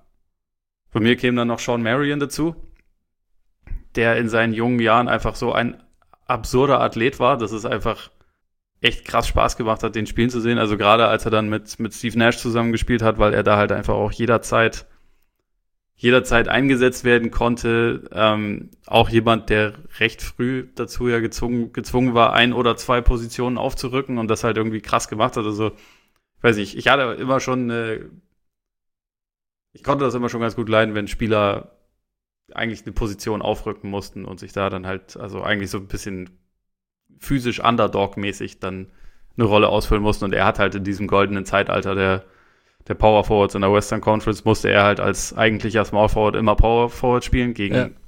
Duncan, Garnett, Nowitzki, die ganzen Kollegen hat es irgendwie immer ganz gut gemacht und war vorne einfach, finde ich, auch wenn, auch wenn der Wurf natürlich ein Witz war, also war einfach pottenhässlich, ähm, das restliche Offensivspiel fand ich halt schön. Also, weil es halt diese, diese extreme Athletik hat und also selbst den, den Wurf, so beschissen er auch aussah, ist, ist ja phasenweise zumindest auch reingefallen. Phasenweise. Phasenweise, ja. Ja, stimmt. Also man vergisst echt so ein bisschen, wie spektakulär Marion eigentlich am Anfang war. Und dass er wirklich so ein Highflyer war. Ich bin auch noch mal so ein bisschen, also ihr hört wahrscheinlich schon, ich, ich hänge so ein bisschen in den 90ern fest. Aber äh, es, es, es geht auch so weiter, weil bei mir kommt jetzt Stacey Augman, The Plastic Man. ich habe äh, hab einfach eine Schwäche für elegante, smooth Spieler und Stacey Augman, der Name sagt es ja schon, er war tatsächlich sehr, sehr beweglich und hat gerade so, gerade so in Ringnähe gab es dann echt ähm, Finishes, bei denen er seinen Körper so bewegt hat, dass du dir gedacht hast, okay, wie genau und warum? Aber es hat funktioniert, von daher ähm, durchaus Spektakel, hat äh, jahrelang für die Hawks gespielt am Anfang, das war so die, die, die erste große Phase, dann Pistons ein Jahr und dann äh, noch bei den Blazers. Das war so seine, seine seine größte, seine, seine zweite längere Station. Ähm, und kann ich nur empfehlen. Also, wie gesagt, das, mir persönlich macht es auch immer mal, macht Spaß, immer mal wieder zurückzuschauen. Also auch so hinter, hinter die 2000er sozusagen. Und äh, da, da finde ich Augment finde ich eigentlich ganz, ganz witzig. Ja, den, den habe ich tatsächlich irgendwie in erster Linie nur noch wegen seinem, seinem Spitznamen äh, ja. auf dem Schirm, weil das einfach auch ein ziemlich geiler Spitzname ist. Absolut werde ich, ich werde den Tipp dann mal wahrnehmen und mir von dem dann auch noch mal ein bisschen mehr angucken. Ja, ich fand es dann, ja. ja? Ah, nee, ich äh, noch ganz kurz dazu, ich, warum mir auch so hängen geblieben ist, ich habe dann auch damals diese, diese Upper Deck Basketballkarten gesammelt und irgendwie habe ich mich, ich weiß nicht warum, aber ich habe glaube ich ewig lang nach einer Stacey Augman Karte gesucht, keine Ahnung, weiß nicht warum. Entweder oder entweder habe ich ewig lang danach gesucht oder in jeder dritten Packung war Stacey Augman drin, eins von beidem. Na gut, ich, ich werde jetzt mal die Position 4 äh, und 5 bei mir zusammenfassen, weil sie ein bisschen auch zusammenpassen äh, und was zu meinen Präferenzen aussagen. Während ich jetzt auf den kleineren drei Positionen eher athletische Spieler habe, sind hier dann Boris Diaw und Brad Miller. Die, man könnte sie mit The Big Croissant und The Big Bong umschreiben. Also ja. beides eher, eher gemütliche Vertreter. Auf den großen Positionen die, also ich meine, Diao hatte eine Zeit, wo er eigentlich schon ziemlich athletisch war, aber halt immer auf seine eigene Art und Weise, also mit einem gewissen Schulranzen, den er aber vorne rumgetragen hat. Und was halt beide total ausgezeichnet hat, sind es halt Big Men waren, die unglaublich gut passen können. Und das ist halt was, was ich einfach irgendwie, sagen wir mal, hatte ich schon immer eine Schwäche dafür. Ich, ich sehe das einfach gerne, auch wenn eine eine Set-Play-Offense über, ein, über einen großen Spieler läuft, irgendwie, irgendwie gefällt mir das einfach so von der, von der Ästhetik her. Und das waren halt auch so Leute, man hatte das Gefühl, für die steht jetzt nicht unbedingt, ähm, also deren Laune steht und fällt jetzt weniger mit dem, was gerade vor ihnen passiert, weil sie eigentlich quasi ihre Pläne schon gemacht haben. Also bei Diao hast du dann das Gefühl, gut, wenn wir, wenn die Playoffs vorbei sind, dann kann ich einfach noch mit meinem Boot irgendwo durch die Gegend äh, fahren, äh, Croissant, Croissants essen, Kaffee Espresso trinken, trinken und ja. schnorcheln und solche Geschichten. Also es ist halt einfach so ein ganz eigener Vogel. Und ja. Brad Miller war war, glaube ich, nicht ein ganz so ein bunter Vogel, aber halt auch irgendwie, ja, gemütlicher Weirdo, sag ich mal. Der, ja, der so halt kam er rüber. Gerade bei diesen Kings-Teams, nachdem es halt Divas nicht mehr war, hat er dann so ein bisschen diese, diese Divas-Rolle übernommen. Divas ja. hätte man hier allerdings auch gut, gut noch nennen können. Macht man jetzt auch. Macht man jetzt auch. Macht man jetzt auch. Genau. Ist äh, nämlich, ich, ich nehme jetzt quasi den, den Center vor dem Vierer, ja, Vladi Divac, heute bekannt für die ein oder andere Fragezeichen produzierende Entscheidung. Und Strategien. Was? Er ist ein, ein, Chefstratege. Ein Chefstratege, genau, der gern auch mal zum Glimmstängel greift oder griff, je nachdem. Aber äh, damals, äh, ja, es war halt dieser, dieser europäische Center, der wusste, wie er seine Teamkollegen einzusetzen hat, der äh, beweglich war, der nicht über die Athletik kam, einfach irgendwie ein spezieller Spieler. Und ich meine, der, der, war ja früh bei den Lakers schon, hat er, also hat da so ein bisschen, ich weiß gar nicht, 89 oder war, ich bin mir gar nicht mehr ganz sicher, wann er bei den Lakers gespielt hat. Ich schaue es mal ganz kurz nach. Weil wir natürlich, wie immer, perfekt vorbereitet sind. Auf jeden Fall war da schon in den ersten Jahren, hat er einen, einen relativ guten Eindruck hinterlassen und dann aber halt diese, die Zeit bei den Kings natürlich dann das war, da war er dann zwar schon Richtung, da war er dann irgendwann schon relativ alt, aber hat äh, da so ein, ja, es war der, so der, der er hat es auch so ein bisschen verkörpert, fand ich. Einfach weil er durch diese, diese, diese gewisse Lässigkeit und diesen speziellen Basketballansatz, den die Kings verkörpert haben damals, hat er, finde ich, schon irgendwie so ein bisschen mitverkörpert. Er hat äh, 89 bis 96 bei den Lakers. Er wurde, glaube ich, auch dann für Kobe getradet, kann das sein? Ja, ja. Genau. Er war, er war in dem Draft-Tag-Trade mit drin. Genau. War dann zwei Jahre bei den Hornets, 98 dann eben zu den Kings gegangen und hat, äh, hat halt saumäßig viel Spaß gemacht, fand ich, dem zuzuschauen, dem Team natürlich allgemein. Also man könnte natürlich auch einfach Mixtapes von den äh, Sacramento Kings zwischen weiß nicht, 2000 und 2004 anschauen. Das war eins der geilsten Teams äh, jemals, ja. die, kein, die keinen Titel geholt haben. Also ja. Weber war ja zu dem Zeitpunkt auch einfach total geil, weil er halt auch dieses, dieses Playmaking äh, mit drin hatte. Du hattest halt erst äh, Jason Williams, dann Mike Bibby, die beide halt auch auf ihre Art und Weise ziemlich, ziemlich stark waren. Peja in seiner besten Zeit, wo es halt einfach auch einen der smoothesten Würfe aller Zeiten ja. hatte. Also das Team war einfach, das Team war einfach überragend. Das hat Mit unfassbar viel Spaß von der Bank. Und äh, ja, ich habe ich hab letztens äh, habe ich auch äh, zufällig mein Mike Bibi Trikot ausgegraben, das ich irgendwo mal für 20 Euro damals, glaube ich, gekauft habe. Das gab es irgendwo. Damals, Lila als wir noch Euro hatten, meinst du? Damals, als wir noch Euro hatten, genau, genau. Äh, ja, das äh, lilanes Kings-Trikot, habe hab ich mich tatsächlich ziemlich gefreut, dass ich das noch hatte. Ich, ich vergesse es mir mal wieder. Das, Passt es dir noch? Nachdem ich, äh, nachdem damals der, der Baggy-Style die gewählte Kleidungswahl war, passt es noch wie angegossen. Nee, das, nicht, das, das, ist immer das Gute an den, an den Klamotten von damals. Ja. Ich hab, schlabbert sogar äh, immer noch. Ich habe noch ein Werder ähm, T-Shirt aus der Double-Saison. Also, es war 2004. 2004, ja. Äh, da war ich 14. Es passt mir immer noch wund, also passt mir wie angegossen. Früher hat man die Sachen echt ein bisschen größer gekauft. Ja, ja. Vorausschauend. ja, absolut. War damals, war gut, sollte man heute auch wieder machen. Äh, ja, auf jeden Fall, äh, die war mein Center und äh, auf Power Forward äh, starte ich mit Antonio McDice. Auch nicht schlecht. Ist mittlerweile oder, oder so hinten raus seine Karriere war er eher bekannt für, für Turnaround-Jumper und, und Post-Ups, weil die, die Knie nicht so richtig mitgemacht haben. Aber gerade am Anfang, als er in die Liga kam, also hat seine ersten Jahre in Denver verbracht, dann Phoenix, dann nochmal Denver, war er eigentlich äh, der, der Prototyp des High-Flying Power Forward. Also ziemlich brachial gedankt und vor allem auch äh, ziemlich brachial geblockt. Also es gibt sogar, wenn ihr schaut, äh, ein Clip, in dem er Shaq ziemlich übel abräumt. Also den Lakers Shaq. Und das kam jetzt auch nicht allzu oft vor. Und äh, McDice auf jeden Fall äh, ziemlich geiler Athlet gewesen. Dann, wie gesagt, dann kamen irgendwann die Verletzungen.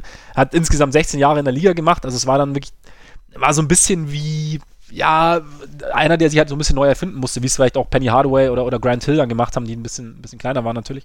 Aber genau, hat sich dann am Ende, glaube ich, seine Karriere bei den Spurs ausklingen lassen. Aber wie gesagt, eher, eher, eher beim Anfang der Karriere schauen. Dann. Ja, ich glaube auch, dass das eher der Teil ist, von dem es Highlight-Tapes geben wird. Ja. ja, gut, ich meine, vielleicht so ein bisschen Lehrmaterial für den Turnaround-Jumper, vielleicht gibt es dann auch noch aus, aus Burst-Zeiten irgendwas. Ja, das, das, das kann sein. Da war dann die, die Blaupause für Lamarcus Aldridge wahrscheinlich. Genau. Nee, genau. aber es stimmt. Also der war in seinen jungen Jahren krasser Athlet. Ist halt dann wirklich. Selbst in den jungen Jahren kamen ja schon relativ viele Verletzungen immer. Ja. Ne? Also das, ja. so hatte ich den irgendwie immer abgespeichert. Genau, genau. Gut, dann als Six-Man habe ich Lamar Odom. Einfach, weil ich. Also erstens, weil dieses alte Clippers-Team aus den, aus äh, Ende 90er, Anfang 2000er einfach total abgefahren war mit den ganzen Talenten, die sie da hatten. Ähm, es hat nicht unbedingt immer für Erfolg gereicht, aber es war sehr unterhaltsam und Odom war halt für mich zu dem Zeitpunkt so deren, deren Sinnstifter sozusagen, weil das halt einfach so ein Allrounder war, dazu Linkshänder. Das macht halt irgendwie auch immer noch so ein bisschen, dass es halt einfach anders aussieht als andere Spieler. Das ist halt sehr großer Ballhändler gewesen, so ein bisschen früher Point Forward. Ich fand ihn auch in Kombination mit Kobe dann halt immer ziemlich, mhm. ziemlich sehenswert, nachdem er bei den Lakers gelandet ist. Aber gerade so diese, diese frühe Clippers-Zeit fand ich halt, hat mir immer ziemlich, ziemlich imponiert. Und da er als Six-Man dann relativ viel Erfolg auch hatte, kommt er hier dann auch von der Bank. Außer bei den Mavs, da lief es dann natürlich nicht mehr so gut. Und danach lief dann grundsätzlich nicht mehr viel gut bei ihm. Aber in seiner, in seiner guten Phase wirklich ein sehr, sehr, sehr sehenswerter Spieler, fand ich. Ja, hat Spaß gemacht, hat Spaß gemacht. Ich finde auch ganz gut, dass du dieses Clippers-Teams erwähnst, weil ich habe das nämlich tatsächlich, ist bei mir auch vertreten und ich habe jetzt stellvertretend dafür, habe ich, äh, also für dieses gesamte Team habe ich Darius Miles drin. Ja. Als, auf jeden Fall ein äh, wichtiger Kandidat. Als Highflyer von der Highschool, ähm, drei Meter groß und zehn Zentimeter breit, glaube ich, damals gewesen. Ja aber brutal athletisch gewesen und hat halt eben diese, diese junge Mannschaft halt um Odom rein, extrem gut reingepasst. Also war noch Quentin Richardson war noch dabei und äh, Corey McGetty. Und dann gab es noch den Kollegen Elton Brand. Der, genau, der kam ein bisschen später dazu, dann für die ja. eine seriöse Saison, die, genau, die fast in den Playoffs geendet hätte. Nein, ein Jahr haben sie es zusammen in die Playoffs. Ah, ja, stimmt, einmal waren schon nicht richtig, mehr alle richtig. dabei, aber noch ein ich glaube, da war Miles nicht mehr dabei, ne? Aber. Ja, ich glaube, Miles hat's, ist, ist gegangen dann, genau. Genau. Ja. Also Miles ist 2000 gedraftet worden an dritter Stelle. Direkt aus der Highschool ist der am höchsten gezogene Highschool-Spieler. Ähm, ja, keine Ahnung, es war so ein bisschen. Das Team war so ein bisschen damals wie die Grizzlies heute. Also ziemlich viel Talent, ziemlich viel Spektakel. Nur mit äh, weiteren Hosen, schieferen Mützen und mehr Eis, würde ich sagen.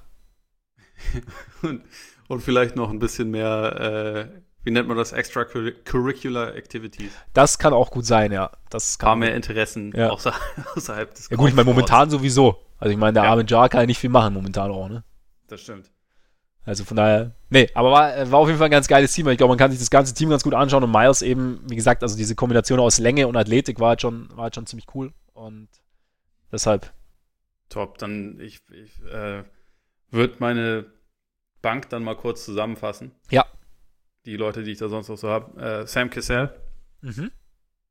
Nicht nur, weil er aussah wie ein Alien, sondern auch, weil er irgendwie so eine clevere Spielweise hatte und den Big Ball Stance hatte, der nach wie vor mit, die mit Abstand beste Celebration von Körben ist, die es halt gibt. Also ja. ich glaube, das, das, muss man nicht groß erklären. Guckt euch halt einfach den Big Ball Stance bei YouTube an. Das ist einfach großartig. Äh, Tony Allen, einfach, weil Leute mit einer massiven Schwäche, die gleichzeitig irgendwie es schaffen, trotzdem effektiv zu sein, mag ich. Ähm, auch nochmal passend zu dem Clippers-Team, Quentin Richardson hatte ich hier tatsächlich auch noch stehen. Sondern äh, nicht nochmal erklären, Mahmoud Abdul Rauf. Oh ja. Den ich jetzt zu meiner aktiven Zeit nicht mehr groß gesehen habe, aber von dem die Highlight-Tapes halt einfach der Hammer sind. Ähm, der, der gehört da äh, auf jeden Fall zumindest erwähnt. Und Avidas Sabonis, von dem die Highlight-Tapes ja. auch äh, halt nicht mal die Hälfte zeigen, weil er halt seine beste Zeit außerhalb der NBA hatte und mit zerstörten Beinen und Knien und Hüften und überhaupt dann in, in der NBA ankam und trotzdem fand ich ihn halt irgendwie auf seine Art und Weise noch spektakulär, einfach weil er so ein bisschen Standbasketball gespielt hat und den größten Kopf aller Zeiten hatte, äh, aber auch ein, ein Händchen und ein, äh, eine Court Vision, die halt einfach überragend war. Also auch, äh, auch als er sich dann kaum noch bewegen konnte, hat er es halt noch irgendwie geschafft, Spiele zu beeinflussen und das das hat mir immer sehr imponiert. Und als Spielertrainer habe ich unseren Schutzheiligen Andre Miller. Oh ja, gehört natürlich, gehört auf jeden Fall dazu. Ich habe mich tatsächlich nicht drin. Ich habe, äh, ich habe noch, ich gehe noch ein bisschen, ich gehe noch ganz weit zurück. Pete Maravich, Pistol Pete. Damals, als du noch Schüler warst, ne? Da Damals, als ich noch Schüler war, äh, habe ich auch wie Pete Maravich, der glaube ich äh, von seinem Dad irgendwie Drills bekommen hat, acht, also er hat acht zwischen acht und zehn Stunden am Tag hat er am Basketball gearbeitet, hat, glaube ich, auch im Kino saß er mal außen, damit er weiter dribbeln konnte, was die übrigen Besucher des Films wahrscheinlich brutal angenehm fanden. Wahrscheinlich. Aber er hat halt schon eine, eine ziemlich eine ziemlich attraktive Art und Weise Basketball zu spielen. Also der Erfolg hat sich nie so richtig eingestellt, aber dass er trotzdem diesen Legendenstatus hat, also er konnte scoren, wie er wollte und er hat halt diese, er hat eine Art, also er hatte einfach so ein, so eine Eleganz und Kreativität auf dem Feld, die auch heute, also es ist so ein bisschen Jason Williams nur mit Ringelsöckchen und langen Haaren. Also war, war, war schon sehr cool anzuschauen und ähm, deshalb Pete Maravich. Nick Van Axel, wie gesagt, ist dabei. Baron Davis. Baron Davis auch auf jeden Fall äh, ein Kandidat, der da, den man da aufzählen kann und muss. Also definitiv ein spektakulärer Spieler als Sam Cassell. Ja, auch, auch gern mal mit, mit, mit kleinem Rucksack vorne dran und trotzdem mit extrem viel Vertical ausgestattet. Dazu natürlich die We Believe War äh, Warriors und ein witziges What If tatsächlich. Weil er wurde 2011 nach Cleveland getradet im Paket mit einem Pick. Und dieser Pick wurde zu Kyrie Irving. Ja, weil es damals versäumt wurde, auf den Pick auch nur irgendeine Protection drauf zu packen und dann wurde es natürlich der Nummer 1 Pick, weil ja. Gott liebt zwar Cleveland nicht, aber in Sachen äh, Draft Picks halt irgendwie schon. Irgendwie auf eine gewisse komische Art und Weise schon. Genau, aber Baron Davis auf jeden Fall gerade so während seiner, während seiner Hornets-Zeit, äh, die hat er tatsächlich äh, in die Conference Semifinals geführt 2001 und hätte dann theoretisch auf Iverson treffen können, weil sie haben nur in sieben Spielen gegen die Bucks verloren mit Ray Allen dann hätten wir gestern anders gesprochen. Hätten wir gesprochen, Allen Iverson traf auf Baron Davis. Das wäre natürlich auch ein ganz geiles Duell gewesen. Absolut, ja. Das war, also, ein bisschen schade, dass bei ihm das halt relativ selten so zusammenkam. Ich meine, die We Believe Warriors haben ja auch ihre, ihre Erwartungen voll übertroffen, aber das waren halt auch so mit die einzigen Jahre, wo er halt wirklich so diesen quasi Teamerfolg noch erreichen konnte. Ne? Ja, ja. Dann natürlich auch viel verletzt gewesen. Sich zum Ende seiner Karriere, ich glaube, bei den Knicks dann auch nochmal richtig hässlich verletzt. Äh, ja, kann sein, habe ich gerade gar nicht genau im Kopf, was da genau war, aber. Habe vergessen, welche Verletzung ja. es war, aber es war auf jeden Fall nicht schön anzuschauen, ja. wenn ich mich zu erinnern. Kann, nee, kann, ist gut möglich. Und dann, ich habe einfach nur, weil der Name sensationell ist, ich glaube, es gibt keine Clips, aber er heißt tatsächlich, es gibt 2007 von den Chicago Bulls an 51. Stelle gedraftet, James On Curry. Über den Namen bin ich auch schon mal gestolpert. Geil. Ja. Habe ich mich gefreut, wollte ich, wollte ich mit reinnehmen. Nicht zu verwechseln mit Herb Cole und solchen Leuten. Ja, natürlich nicht. Aber also GM deines Teams ist dann auch trotz allem wieder John Horst. Ja, selbstverständlich. Sehr gut. Weil sonst ist es nicht vollständig. Genau. Ja, dann haben wir es, oder? Glaube auch. Freunde, vielen Dank fürs Zuhören. Wie jedes Mal solltet ihr schon mal dabei gewesen sein. Wir hoffen, äh, für euch war der ein oder andere dabei, den ihr euch vielleicht anschauen könnt. Wir hoffen, es füllt den ein oder anderen Abend, bis dann endlich unsere heiß ersehnte Bulls-Doku kommt dann in nicht mal mehr drei Wochen. Sensationell. Und ja, jetzt würde ich sagen, natürlich ähm, behaltet unsere Patreon-Seite im Blick. Da dürfte in nächster Zeit sicherlich hin und wieder was kommen. Behaltet im Zuge dessen natürlich auch unseren Twitter-Kanal im Blick und Instagram. Ne? Gibt es ja auch seit ein paar Wochen. Folgt uns da auch sehr gerne. Schaut da mal vorbei. Abonniert uns natürlich. Apple Podcasts, gerne auch inklusive Rezensionen. Abonniert uns auf Spotify und vor allem bleibt uns treu, Freunde. Bleibt gesund. Wir hoffen, es geht euch gut und hört, wann immer wir wieder irgendwas bringen, hört rein. Spätestens natürlich nächste Woche. Und jetzt würde ich sagen, genießt euren Tag, euren Abend, euren Morgen und bis bald hoffentlich. Reingehauen. Reingehauen.